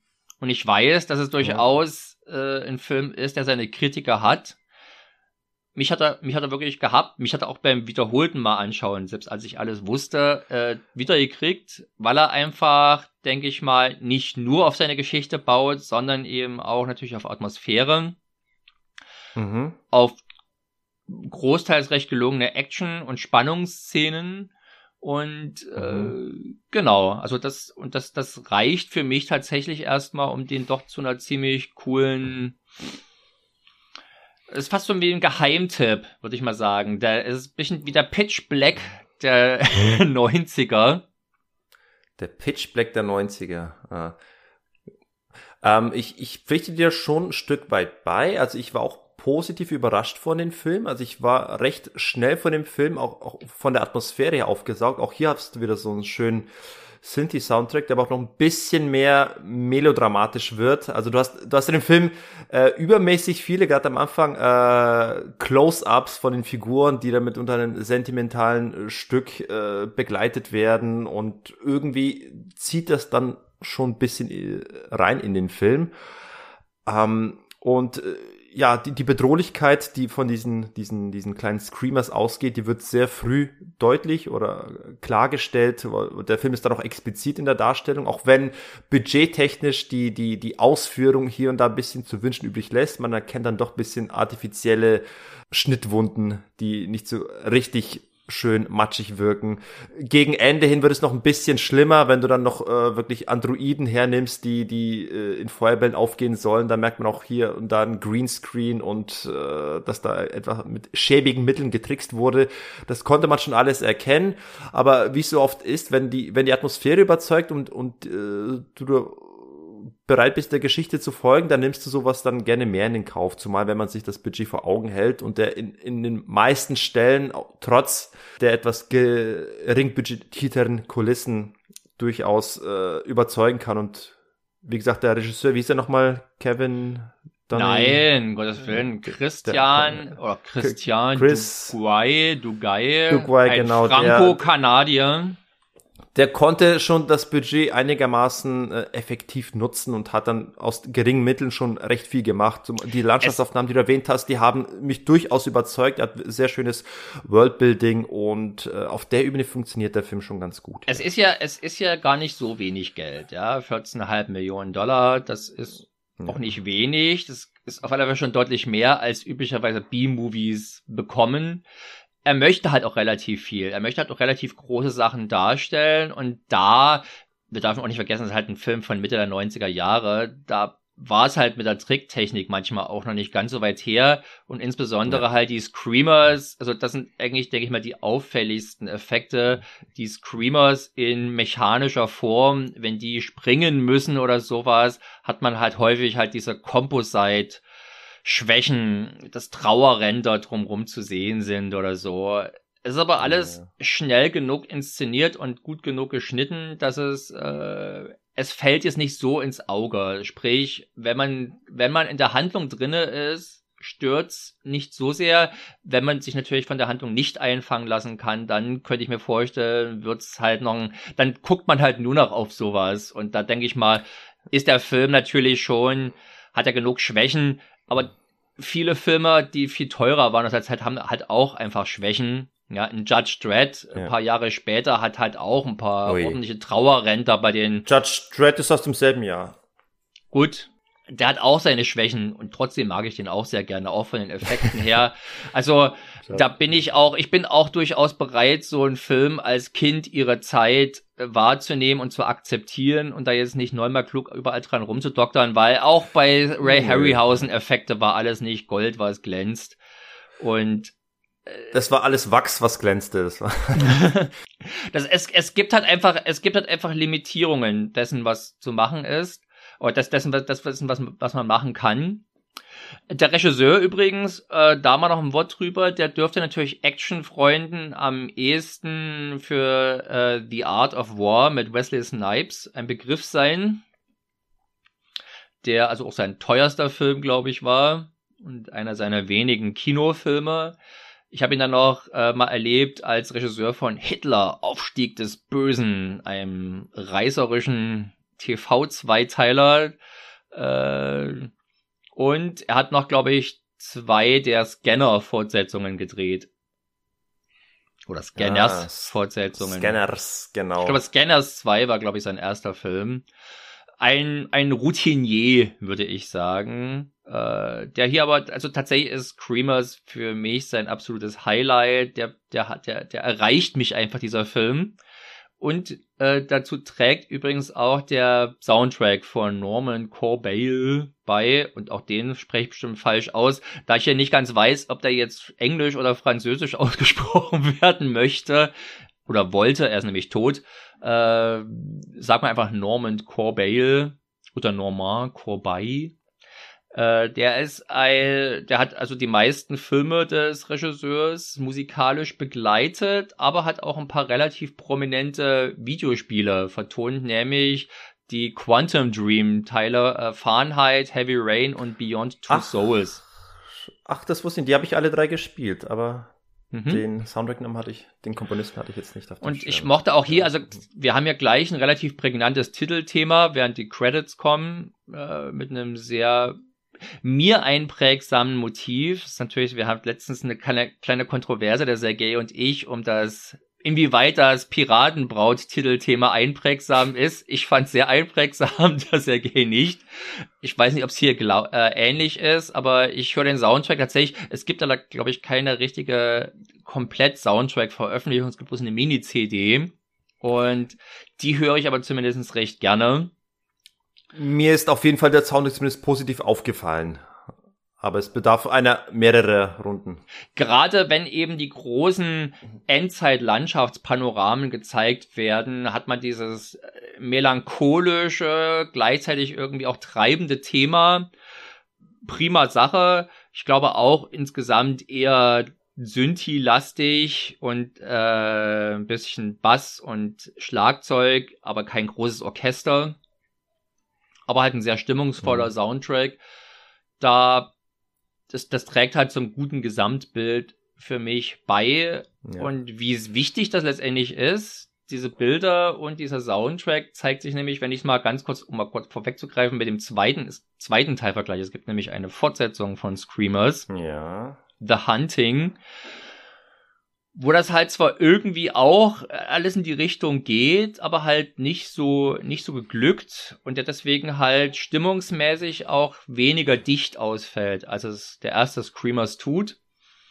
Der macht also schon einiges sehr richtig und verdient sich für mich zumindestens doch damit als ziemlich cooler B-Film, ziemlich cooler B-Sci-Fi-Horror-Action-Film, eine, eine also Anerkennung von mir und eine Empfehlung als, als Geheimtipp. Ähm, ich möchte den so zusammenfassend sagen, also äh, auf jeden Fall ist auch, glaube ich, auch ein Highlight im, im, äh, in der Filmografie von Peter Weller, der finde ich eine sehr überzeugende äh, ja. Darbietung liefert. Ja. Also ich, ich kaufe den wirklich diesen Colonel, diesen Sergeant, den kaufe ich ihm, ich weiß gar nicht, Colonel Sergeant, ich wirf das alles in einen Raum, für mich das alles das gleiche. Er, er ist, glaube ich, Captain. Ich, ich kaufe ihn auf jeden nee, Fall. Commander, diese, Commander. Ich weiß nicht, ob das was das für ein Dienstgrad ist, aber Commander, Chef. Ich, ich kaufe ihm auf jeden Fall die, die, diesen autoritären ähm, Militärveteran, den kaufe ich ihm ab und das macht er wirklich ziemlich gut und. Na, äh, autoritär ist er jetzt eigentlich nur im Sinne, dass er halt natürlich Autorität hat aber er wirkt ja. eigentlich wie ein sehr umgänglicher Typ. Er ist lebenserfahren, ohne zynisch zu sein. In der ersten Szene mit Jefferson war er recht unumgänglich, weil er hatte einfach irgendwie nicht auf Erklärungen und, und Fakten hören wollen, einfach den Jefferson rausgeschickt, weil er irgendwie erstmal emotional verarbeiten musste, was er gerade erklärt ja, bekommen hat. Nämlich, das kann man doch verstehen. Das macht ihn doch menschlicher. Eben, und, und deswegen war die Szene doch nötig, ne, dass man sagt, äh, hier, ihr wurdet hier allein gelassen. Dadurch hat man äh, die Figur von äh, Peter Weller noch mal ein bisschen menschlich äh, greifbarer bekommen. Äh, jedenfalls, jedenfalls, äh, ich, ich, ich stimme, ich pflichte dir größtenteils bei. Ich finde, gerade gegen Ende ähm, verliert sich der Film ein bisschen oder er, er packt dann zu viele Dinge mit rein und wird dieser nicht sehr souverän Herr. Also du hast dann gleich im letzten Drittel wird dir dann plötzlich diese Liebesgeschichte wird dann noch eben schnell an, angedichtet, hineingeworfen, äh, wo Hendrickson sich dann vermeintlich in diese, diese letzte Überlebende verliebt und sie beiden jetzt gemeinsam äh, fliehen wollen. Was heißt vermeintlich und, verliebt er sich in sie? Naja, ja gut, äh, nicht vermeintlich, aber die, die Love Interest eben. Vermeintlich, weil es recht schnell alles geschieht und das alles nicht so richtig hundertprozentig überzeugend ist, also wie schnell Du darfst ja nicht geschieht. vergessen, der lebt hier seit Jahren, gefühlten Jahrzehnten unter Männern. Nee, es sind nicht nur Männer. Nee, aber wer, also Nee, das stimmt. Vergiss das, was ich gerade gesagt habe. Meine Argumentation bricht zusammen. Sie sind also tatsächlich gemischt geschlechtliche Besetzungen in den Stützpunkt. Äh, demzufolge ist das also kein Grund. Ja, das musste halt einfach sein. Das ist, das, äh. das ist etwas übers Knie gebrochen. Zumal es ja lustig ist, dass er noch mal kurz äh, ihre, ihre, ihr Dasein oder sich von ihrer Menschlichkeit überzeugen lassen wollte, indem er ihr erstmal schön in die Hand schneidet und äh, eine Sekunde später knutschen sie schon rum. ich weiß nicht. So muss es sein. Ja, da, also das ist wie äh, erstmal wie heute auch natürlich bei einer, Anb bei einer anbahnenden fleischlichen Beziehung und Romanze, bevor, sagen wir mal, das das, das eine in das andere gesteckt wird, kommt erstmal der Test raus und wird in die Nase gesteckt, damit auch alle sicher sind, dass es sicher ist. Vorsicht first. Na, Vorsicht first, jo ich, ich hatte noch meine, meine Probleme mit, mit, mit dem kompletten Plan der Roboter oder der Screamers an sich, die sich ja quasi als, als eigene Intelli künstliche Intelligenz selbst entwickelt haben und offenbar das Motiv der Zerstörung der menschlichen Rasse, warum auch immer, für sich aufs, auf die Agenda geschrieben haben oder programmiert haben, wie auch immer. Letzten Endes wurde gegen Ende, es wurde alles bisschen gehetzt. Sie wollen entkommen und dann wird dir plötzlich um die Ohren gehauen, nachdem du schon ein, zwei Mal verblüfft wurdest, äh, wer noch alles ein Android darstellt. Und gerade gegen Ende wurde da, ich, ich, also kurzer Spoiler-Part, ihr könnt gern 20 Sekunden drüber springen, aber mhm. wenn dann am am Ende äh, dann eine der Figuren plötzlich doppelt auftaucht und sagt, ja, wir können, oder andersrum, es wurde ja vorher immer wieder Tests gemacht, um zu festzustellen, dass jemand menschlich ist. Und man hat immer wieder gesehen, dass die Tests ein Scheißwert sind, weil all, weil all die Tests, mit denen man die, die Trennung ziehen möchte zwischen äh, Screamer und Mensch, sind offenbar äh, passé, weil, weil all, für diese Eventualitäten, für diese Testzwecke, die Androiden optimiert wurden und offenbar, wie es am Ende selbst buchstäblich gesagt wurde, wir können bluten und wir können sogar ficken, wurde wortwörtlich ge gesagt. Sie können lieben und alles. Und da denke ich mir, oh, da wurde jetzt aber ein ziemlich kurz mitten im Finale nochmal ein riesen äh, philosophisches Fass aufgemacht, nämlich dessen, was künstliche Intelligenz ist und, und inwieweit sie ragt. Also jetzt haben wir plötzlich das, das das Thema offen, dass das Maschinen lieben können und dass sie sogar auch körperlich lieben können, offenbar, ohne dass man den Unterschied merkt. Und da habe ich dann kurz äh, dran gedacht, Mensch, in einem späteren, wenn der Film ein bisschen später gekommen wäre, hätte sich auch ein Alexander Garland dem annehmen können, wie ein Ex Machina. Und dann noch ein bisschen. Ich ähm, glaube, man darf, äh, oder sagen wir mal so, der gute Philip K. Dick war ein visionärer Schreiber, die Umsetzungen seiner Werke sind aber natürlich häufig eher zu reißerischen, zu spekulativen Filmen geworden. Und da ist, da, da ist Screamers keine Ausnahme, vielleicht sogar noch mehr als die anderen, ist der halt auf Spannung, auf Drama, auf Überraschung aus es ist jetzt kein besonders kluger Film. Ja, das Skript hat extreme ja. Schwächen. Wenn man da jetzt wirklich drauf acht gibt ja. und das alles abklopft auf Plausibilität, fällt das eigentlich schon im Prinzip nach der Exposition einigermaßen zusammen, wenn man sich immer fragt, da muss es doch eigentlich praktischere, sinnvollere Methoden gegeben haben als diese komischen Unterwasser, äh, unter, Untersand äh, Roboter. Aber man muss sich drauf einlassen. Ja, wenn ein die Nee, da hast schon recht. Ich bin ich bin ja dem Film insgesamt sehr wohlgesonnen, aber ich merke mal aber an solchen Stellen, wo dann solche Fässer aufgemacht werden, denke ich mir, Mensch, wie cool, wie viel besser wäre der Film eigentlich gewonnen, wenn er hier es nicht nur beim Ansatz, beim Erwähnen gelassen hätte, sondern vielleicht noch irgendwie äh, die Idee weitergedacht hätte. Aber das sind jetzt vielleicht utopische äh, Ansprüche, die ich jetzt an, an den Film hege. Eigentlich, eigentlich nicht. Man wundert sich manchmal, warum äh, viel teurere Filme so besonders dämlich sind, wo das Drehbuch doch eigentlich das günstigste am, am Gesamtwerk sein dürfte. Äh, da haben offenbar gewisse Entscheidungsträger andere Prioritäten. Es ja. ist, es ist halt einfach im Genre-Rahmen, also dieser Art von Creature-Horror-Film, wo es ja letztendlich mit reinläuft, mhm. ist es jetzt halt ein durchschnittlich dämlicher Film. Na? Ja, nee, mir, mir fallen in solchen Szenen nur mal auf, also plötzlich, mir kommen dann mal Wunschgedanken, wie ich den Film noch besser gefunden hätte. Und ja. mein, mein Traumfilm in der Hinsicht wäre gewesen, eine Mischung aus Screamers und Ex Machina. Äh, das wäre irgendwie, keine Ahnung, Ex Machina ist natürlich der viel klügere und vielleicht auch viel bessere Film. Ich schaue mir aber Screamers lieber zum fünften Mal an, als Ex Machina nochmal zum zweiten Mal. Es ist halt einfach ja, eine Sorte von, äh, von wirklich sehr temporeicher Action, Horror, Thrill, Achterbahn, ja. wo man wo man lieber nicht innehalten sollte, um über Sinn und Unsinn nachzudenken. Insofern hast du natürlich völlig recht. Und das Ende ist halt auch so ein typischer Fall von, hm, zwei Überraschungen waren toll, dann müssen ja drei oder vier Überraschungen noch viel besser sein. Also hauen sie einem hier im Prinzip bis zur letzten Minute, bis buchstäblich die ab der Abspann einsetzt, noch so ein Mini-Twist mit rein. Und ich sag's mal so, sie haben mich, sie haben mich gekriegt. Selbst der letzte Mini-Twist äh, fand ich cool, obwohl er idiotisch ist. Darf ich fragen, was die Fortsetzung angeht? Sehen wir in der Fortsetzung kleine Plüschteddybären? Nein. Okay, schade. Wir sind wieder zurück auf Sirius B, sehen aber zum Beispiel die Screamers Fabrikationsanlagen, weil inzwischen hat ja die, hat ja CGI ist verfügbarer geworden, so dass also jetzt relativ auch ohne großen finanziellen Einsatz sowas relativ gut visualisiert werden konnte. Der, der Nachfolger ist durchaus auch ganz unterhaltsam, er ist nochmal deutlich blutiger, aber der erste Teil hat meiner Meinung nach eine ganz spezielle Atmosphäre, die halt er hat tatsächlich. Den 90s Cheese. Bitte? Er hat den 90s Cheese. Ich, ich würde mal sagen, er hat Momente, die, also ich bin jetzt zum Beispiel kein Riesenfreund von Cyborg, dem guten Van Damme-Klopper. Na? Ich auch nicht. Aber ich mag tatsächlich diese Darstellung dieser desolaten Welt, inklusive auch des Soundtracks, auch so ein, so ein Synthi-Soundtrack.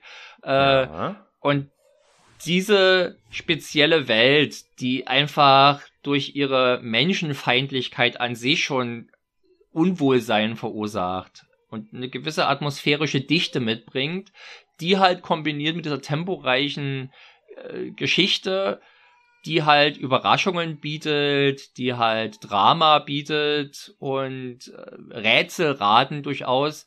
Das, das funktioniert für mich sehr gut. Ich, für mich ist hier die Summe oder ist der Film mehr als die Summe seiner Teile. Und äh, ja. deswegen ist es halt für mich, das ist tatsächlich so für mich ein kleiner Lieblingsfilm. Und so. äh, deswegen viel. Ein kleiner Lieblingsfilm, schön. Ein, klein, ein kleiner Lieblingsfilm. Ich würde jetzt niemanden irgendwie davon überzeugen wollen, dass das ein super Ding ist, ein, ein, ein Riesenwerk ist, aber es ist, denke ich mal, genau die Sorte von Film, die im Nachtprogramm laufen könnte. Die also wir wollen ja nicht über Ex Machina hier sprechen. Ja? Ex Machina ist eigentlich zu gut für das Nachtprogramm. Zu gut. Gut, und andere Filme wie Terminator sind schon tot gesprochen, aber über sowas wie Screamers, das kann man gerne einem ans Herz legen. Wenn genau, man, wer äh, bisschen, bisschen den kleinen, dezent schmuddeligen Bastardsohn aus Alien und Terminator sehen möchte, ja, der ist, denke ich mal, hier ganz gut bedient. Wohlgemerkt Aliens. Ich glaube, da stecken mehr Aliens als Alien drin, oder? Ja, ja. Da würde ich sagen, beides. Aus Alien, Aliens und Terminator. Aus Aliens und was auch immer. Genau, aber alleine die, da aber alleine die Darstellung, so dass man halt anders als Runaway die Grenzen erkannt hat, was man wie zeigen kann und dann hat aus dem das Beste gemacht hat, äh, das ja. hat da er bei mir einen dicken Stein. Das stimmt. Die, die kleinen Drecksviecher mit dem Sägeblatt machen insgesamt in der Welt von Screamers deutlich mehr Sinn als die Spinnen bei Runaway. Und es ist auch, also als ich den damals 95 oder so, 96 das erste Mal gesehen habe, da war ich also auch, hatte ich noch nicht all diese Filme gesehen, die ich heute gesehen habe. Gerade mein ganzer Hongkong-Kanon fehlte mir noch, die ganzen abgründigen mhm. Horrorfilme und so weiter und so fort. Sprich, ich war jetzt harter beseitet und da waren diese, mit diesem infernalischen Geschrei, mit diesem äh, einprägsamen Höllengeräusch umherstürmten Viecher schon, sagen wir mal, ein bisschen schon creepy. Da stimme ich durchaus mit, mit zu. Also äh, die, die, auch die, die visuelle Darstellung von, von den, von den, von den äh, Figuren, die dann plötzlich das Maulwald aufreißen ja, und dann ja, zu solchen genau, das ist sehr, sehr völlig cool. äh, leblosen Gestalten werden und sich die Augen bleich, äh, die Augen bleich werden. Äh, das sind auf jeden Fall originelle Momente, die den Film äh, sein Alleinstellungsmerkmal geben.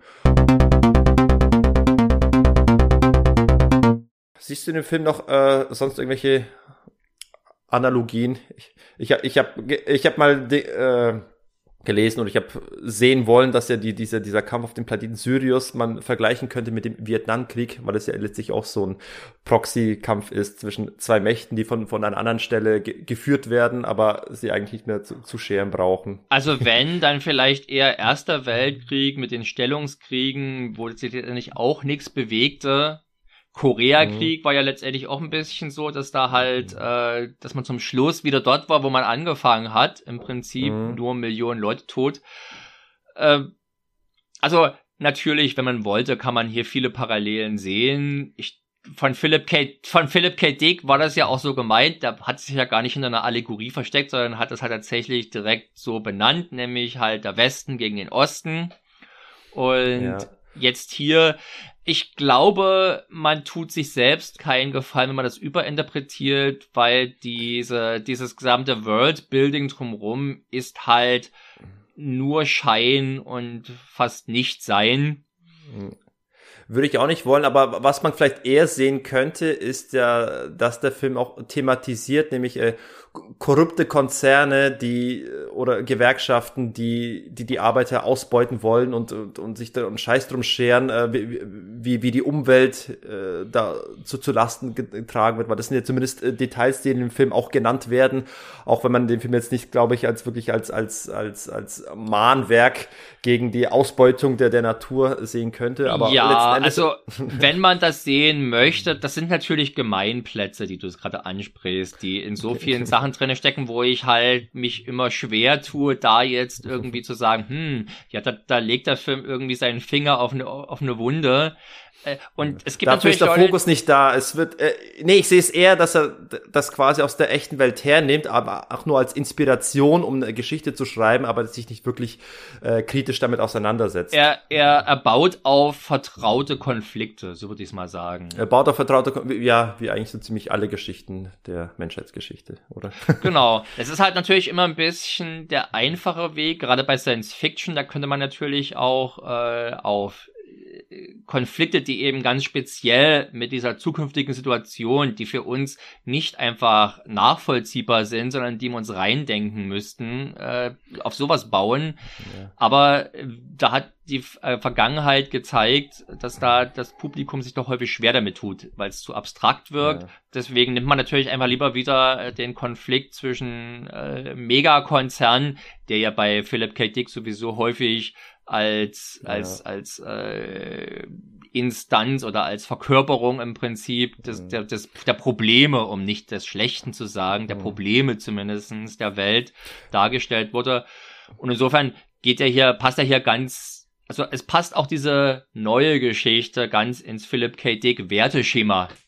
Passt auch, aber ich habe mich kurz gefragt, warum man bei dem Film nicht den ähnlichen Weg gegangen ist wie bei Star Trek 6, wo eben auch eine sehr starke Analogie an, an Ost, West aus dem Kalten Krieg hast. Weil natürlich Star Trek alles in allem eine positive Utopie ist und Philip K. Mhm. Dick dann doch eher Dystopien geschrieben hat.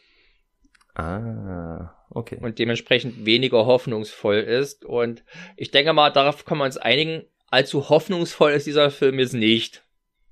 Screamers. Nee, der, der Teddy, der hat mich platt gemacht. Aber, aber man kann auch, ist auch unabhängig, ob, ob äh, Philip K. Dick oder, oder, oder Star Trek letzten Endes, man kann ja einen echten Konflikt hernehmen und in, entweder positiv, utopisch oder eben dystopisch enden lassen. Also, naja, das stimmt, aber es ist halt, äh, jetzt kam ja, ich hatte es glaube ich sogar mal irgendwann in einem der Podcasts erwähnt, da ich es gerade geguckt habe, Foundation bei Apple, diese äh, zehnteilige TV-Serie basierend auf dem Schlüsselroman eines anderen großen Science-Fiction-Autoren, nämlich Asimov. Ah. Der setzt halt wirklich sehr stark darauf, dass man, man muss sich in diese Welt reindenken und reinfühlen und die ist halt nicht unsere da gibt's auch vertraute Konflikte, aber es gibt eben durchaus auch neue, die mit unseren bestenfalls eine allegorische Verbindung haben. Und da. Aber dafür hast du ja Science Fiction, die eben genau das macht und vielleicht dann eben die, die, die realen Konflikte noch besser darstellt, eben wenn du abstrahierst. Screamers ist trivial Science Fiction. Der möchte jetzt sein Publikum nicht vor große Denkaufgaben, schon gar nicht vor unlösbare Denkaufgaben stellen. Also, die größte Denkarbeit wäre hier eine, die man sich unnötigerweise selbst macht, nämlich in, in kohärenten Sinn in allem sehen zu wollen. Damit tut man mhm. sich, wie gesagt, keinen Gefallen. Gut, dann wollen wir es äh, damit auch Screamers äh, beschließen. Dann haben wir es durch, unser, unser Nachtprogramm mit, de mit, äh, mit dem Thema eklige, tödliche Metallviecher. Ähm, Und Möchtest du dich äußern, welcher dir von beiden Filmen besser gefallen hat? Ähm, also mir hat Runaway auf jeden Fall besser gefallen als er dir gefallen hat. Okay. aber ja, Screamers hat, ist, hat auf jeden Fall die dichtere Atmosphäre und hat mich bisschen mehr hineingezogen in die, in die eigene Welt, weil eben Screamers mehr bemüht ist, um, um Worldbuilding und um kleine, kleine Details, die, die äh, bisschen drumherum alles erklären und, und, und uns zeigen, in was für einer Welt die leben. Da ist Screamers drum bemüht, ist auch musikalisch entsprechend gut äh, vertont und hat auch einen starken Hauptdarsteller. Also ich sehe Peter Weller äh, im Film auch ganz gerne. Ich weiß nicht, ob wer jetzt, ob Tom Selleck jetzt die bessere Leistung bringt. Das glaube ich, kann man jetzt auch nicht vergleichen. Insgesamt, ja, Screamers hat mir schon ein Tick besser gefallen als Runaway. Äh, Runaway, der ist mir jetzt, glaube ich, während unseres Gesprächs ein kleines bisschen halben Stern, sage ich mal, äh, nach unten gesunken, weil der mit allen konnte ich die, konnte ich in dir erfolgreich schlecht reden oder zumindest schlechter reden. Du, du hast schon mit einigen Punkten recht, also zumindest hast du Punkte angesprochen, die ich noch gar nicht selbst bei mir auf dem Kopf hatte, aber sie machen durchaus Sinn, die du genannt hast. Aber auch wenn ich letzten Endes dem Film wohlwollender gesonnen bin und äh, aber auch eben aus einer anderen Richtung komme und den Film mit, äh, mit, mit äh, schlechteren oder noch oder mit Filmen verglichen habe, die sich noch, noch weniger um, um Details, um Erklärung von, Techn von Technologie äh, scheren. Insofern äh, fand ich, äh, habe ich Runaway durchaus positiver oder ein bisschen äh, ambitionierter wahrgenommen als du dann. Aber äh, lass mal ein Jahr vergehen. Ich werde vielleicht ein bisschen mehr aus dem Bereich mir noch angucken und dann vielleicht werde ich ja in einem Jahr zum großen Science-Fiction-Spezialisten und dann werde ich auch äh, ein Jahr später äh, über den Podcast den belächeln, was ich da gesagt habe. Und an, an mir soll es nicht scheitern. Ich bin für Science-Fiction-Themen immer gerne zu haben. Und ich mag ja natürlich vor allem auch gerne die Mischung oder die Verbindung aus Science-Fiction mit anderen Genres. Also ich schaue Science-Fiction-Horror deutlich lieber als normalen Horror. Science-Fiction-Action mag ich auch sehr gerne. Äh, Magst du lieber als normale Action? Äh, also ja, weil es glaube ich einfach an. weniger davon gibt. Normale Actions halt doch einfach profan einfach weil es so viel davon gibt, wenn das in Science-Fiction-Action, die zumindest ein bisschen erfolgreich das auch reinbringt, diese Science-Fiction-Komponente und nicht nur bei der reinen mhm. Behauptung lässt. Ja, äh, das das finde ich schon ganz cool. Deswegen hatte eigentlich auch Runaway durchaus einen Stein im Brett bei mir. Mhm. Also vorher, bevor vor der Sichtung. Aber ich würde also tatsächlich Runaway nur Leuten empfehlen, die große Tom Selleck-Fans sind oder Freunde Oder von Robospinnen, wo es ja einfach nicht so viel gibt. genau, Robospinnen gibt's einfach nicht so oft. Es, äh, es gibt höchstens noch eine Folge bei der Mega Man Zeichentrickserie, da gibt's auch eine Folge mit einer riesen Robospinne. Also falls ihr darauf Bock habt. Ich, du hast immer die richtig guten Beispiele, die Mega Man Serie. Ist das ein Anime oder eine US-Serie? Das ist, das ist eine US-Serie und das ist äh, für mich der Inbegriff von Science Fiction. Mega Man, eine Armkanone. Super, ne? Es wird bestimmt, ja, Science Fiction-mäßiger wird's gar nicht. Oder futuristischer wird's gar nicht. Menschen mit, was macht er denn, wenn er sich mal kratzen muss am Gesicht? Da ist ja immer, die läuft ja immer Gefahr, dass er sich den Schädel wegbläst. Der gute Mega Man. Nee, er kann ja immer die Hand rausfahren und dann äh, kann er sich entsprechend überall kratzen, wo er möchte. Ganz filigran. Ach, das kann er. Mit ich habe das nie gesehen. Ich habe und die Spiele waren so grob von der Grafik, dass man da jetzt nicht Hand gesehen, eine Hand gesehen hat oder was da immer also, stattfand. Nee, ich bin ziemlicher Mega Man Nerd äh, gewesen als Kind. Ich habe ich ah. hab mir sogar extra blaue Strumpfhosen und eine blaue Unterhose drüber angezogen, um so auszusehen wie Mega Man. Bitte, wir können ja mal irgendwann einen Videopodcast machen, wo du das cosplayst. Da muss ich mir erstmal eine blaue Stumpfhose besorgen. Ja, da fragst du deine Stumpf Frau. Wobei ich kann ja auch so tun, als ob ich äh, mich verwandelt hätte in, in äh, einen von den Schergen, den er, den er die Waffe geklaut hat. Dann hast du auch mal eine rote Strumpfhose oder eine grüne Strumpfhose, je nachdem. Ne? So kannst du nehmen, was eben gerade vorrätig ist. Hauptsache die Unterhose kommt drüber. Weil nix verbindet man doch mit, mit Mega Man so sehr wie irgendein Typ mit bunter, mit bunter Strumpfhose. Deswegen ist ja Helden in Strumpfhosen bekanntermaßen auch ein großes, äh, ein großer Liebling aller Mega Man-Fans. Aber wir schweifen mhm. schon wieder ab. Ansonsten, liebe, liebe Hörer, innen, äh, ihr könnt uns äh, gerne auf, auf Spotify eine Bewertung hinterlassen. Das kann man nämlich seit neuestem eine Bewertung auf Spotify, eine 5-Sterne-Bewertung. Andere Bewertungen sind nicht drin bei unserem Podcast, es sind nur 5-Sterne-Bewertungen drin. Also bitte tut dies. Und denkt daran, wenn ihr es nicht so empfindet, seid ihr schuld. Genau. Ähm, ansonsten könnt ihr bei äh, Twitter uns Schrägstrich mir folgen. Das ist das Nachtprogramm PC. Und ebenso auf Instagram. Und ansonsten könnt ihr gerne, wenn ihr euch anderweitig gern äh, Kompetenz äh, im Bereich Actionfilm anlesen wollt, seid ihr immer weiterhin gern auf das auf actionfreunde.de und das Forum Liquid Love äh, verwiesen und beraten, dort hineinzuklicken. Und ansonsten haben wir noch was an und schreibt uns gerne mal. Also äh, wir, wir haben zwar, ich habe zwar laut Podigy stehen schon über 2000 Abonnenten, aber dennoch äh, bekomme ich noch äh, verhältnismäßig wenig äh, schreiberisches Feedback von Leuten, die ich noch nicht kenne. Und ich freue mich über schreiberisches Feedback, sofern es denn konstruktives ist. Ich habe auch schon die, den einen oder anderen Rant gelesen auf, auf YouTube. aber äh, gut, damit kann ich halt leider nicht viel anfangen, denn wenn Leute schreiben, dass sie äh, krank werden, wenn sie uns zuhören, äh, dann weiß ich nicht, liegt es an unseren Stimmen, liegt es an unserer Wortwahl oder der Fachexpertise. Leute, werdet deutlicher und, und sagt uns konkret, äh, was ihr mögt, was ihr nicht mögt. Und dann ähm, freue ich mich doch, gell? Also dann, ansonsten verabschiede ich euch jetzt aus dem Nachtprogramm. Ich war der Sergej. Und ich bin der Martin. Jetzt gegen Ende kann ich ja wieder zu meiner nachtkompatiblen, weichen Stimme zurückfinden. Du, du kannst jetzt mit deiner Stimme in, de, in den Schlaf wiegen. So. Und ich sage jetzt gute Nacht, ciao und aus die Maus, Servus. Und das war das Nachtprogramm. Bis zum nächsten Mal.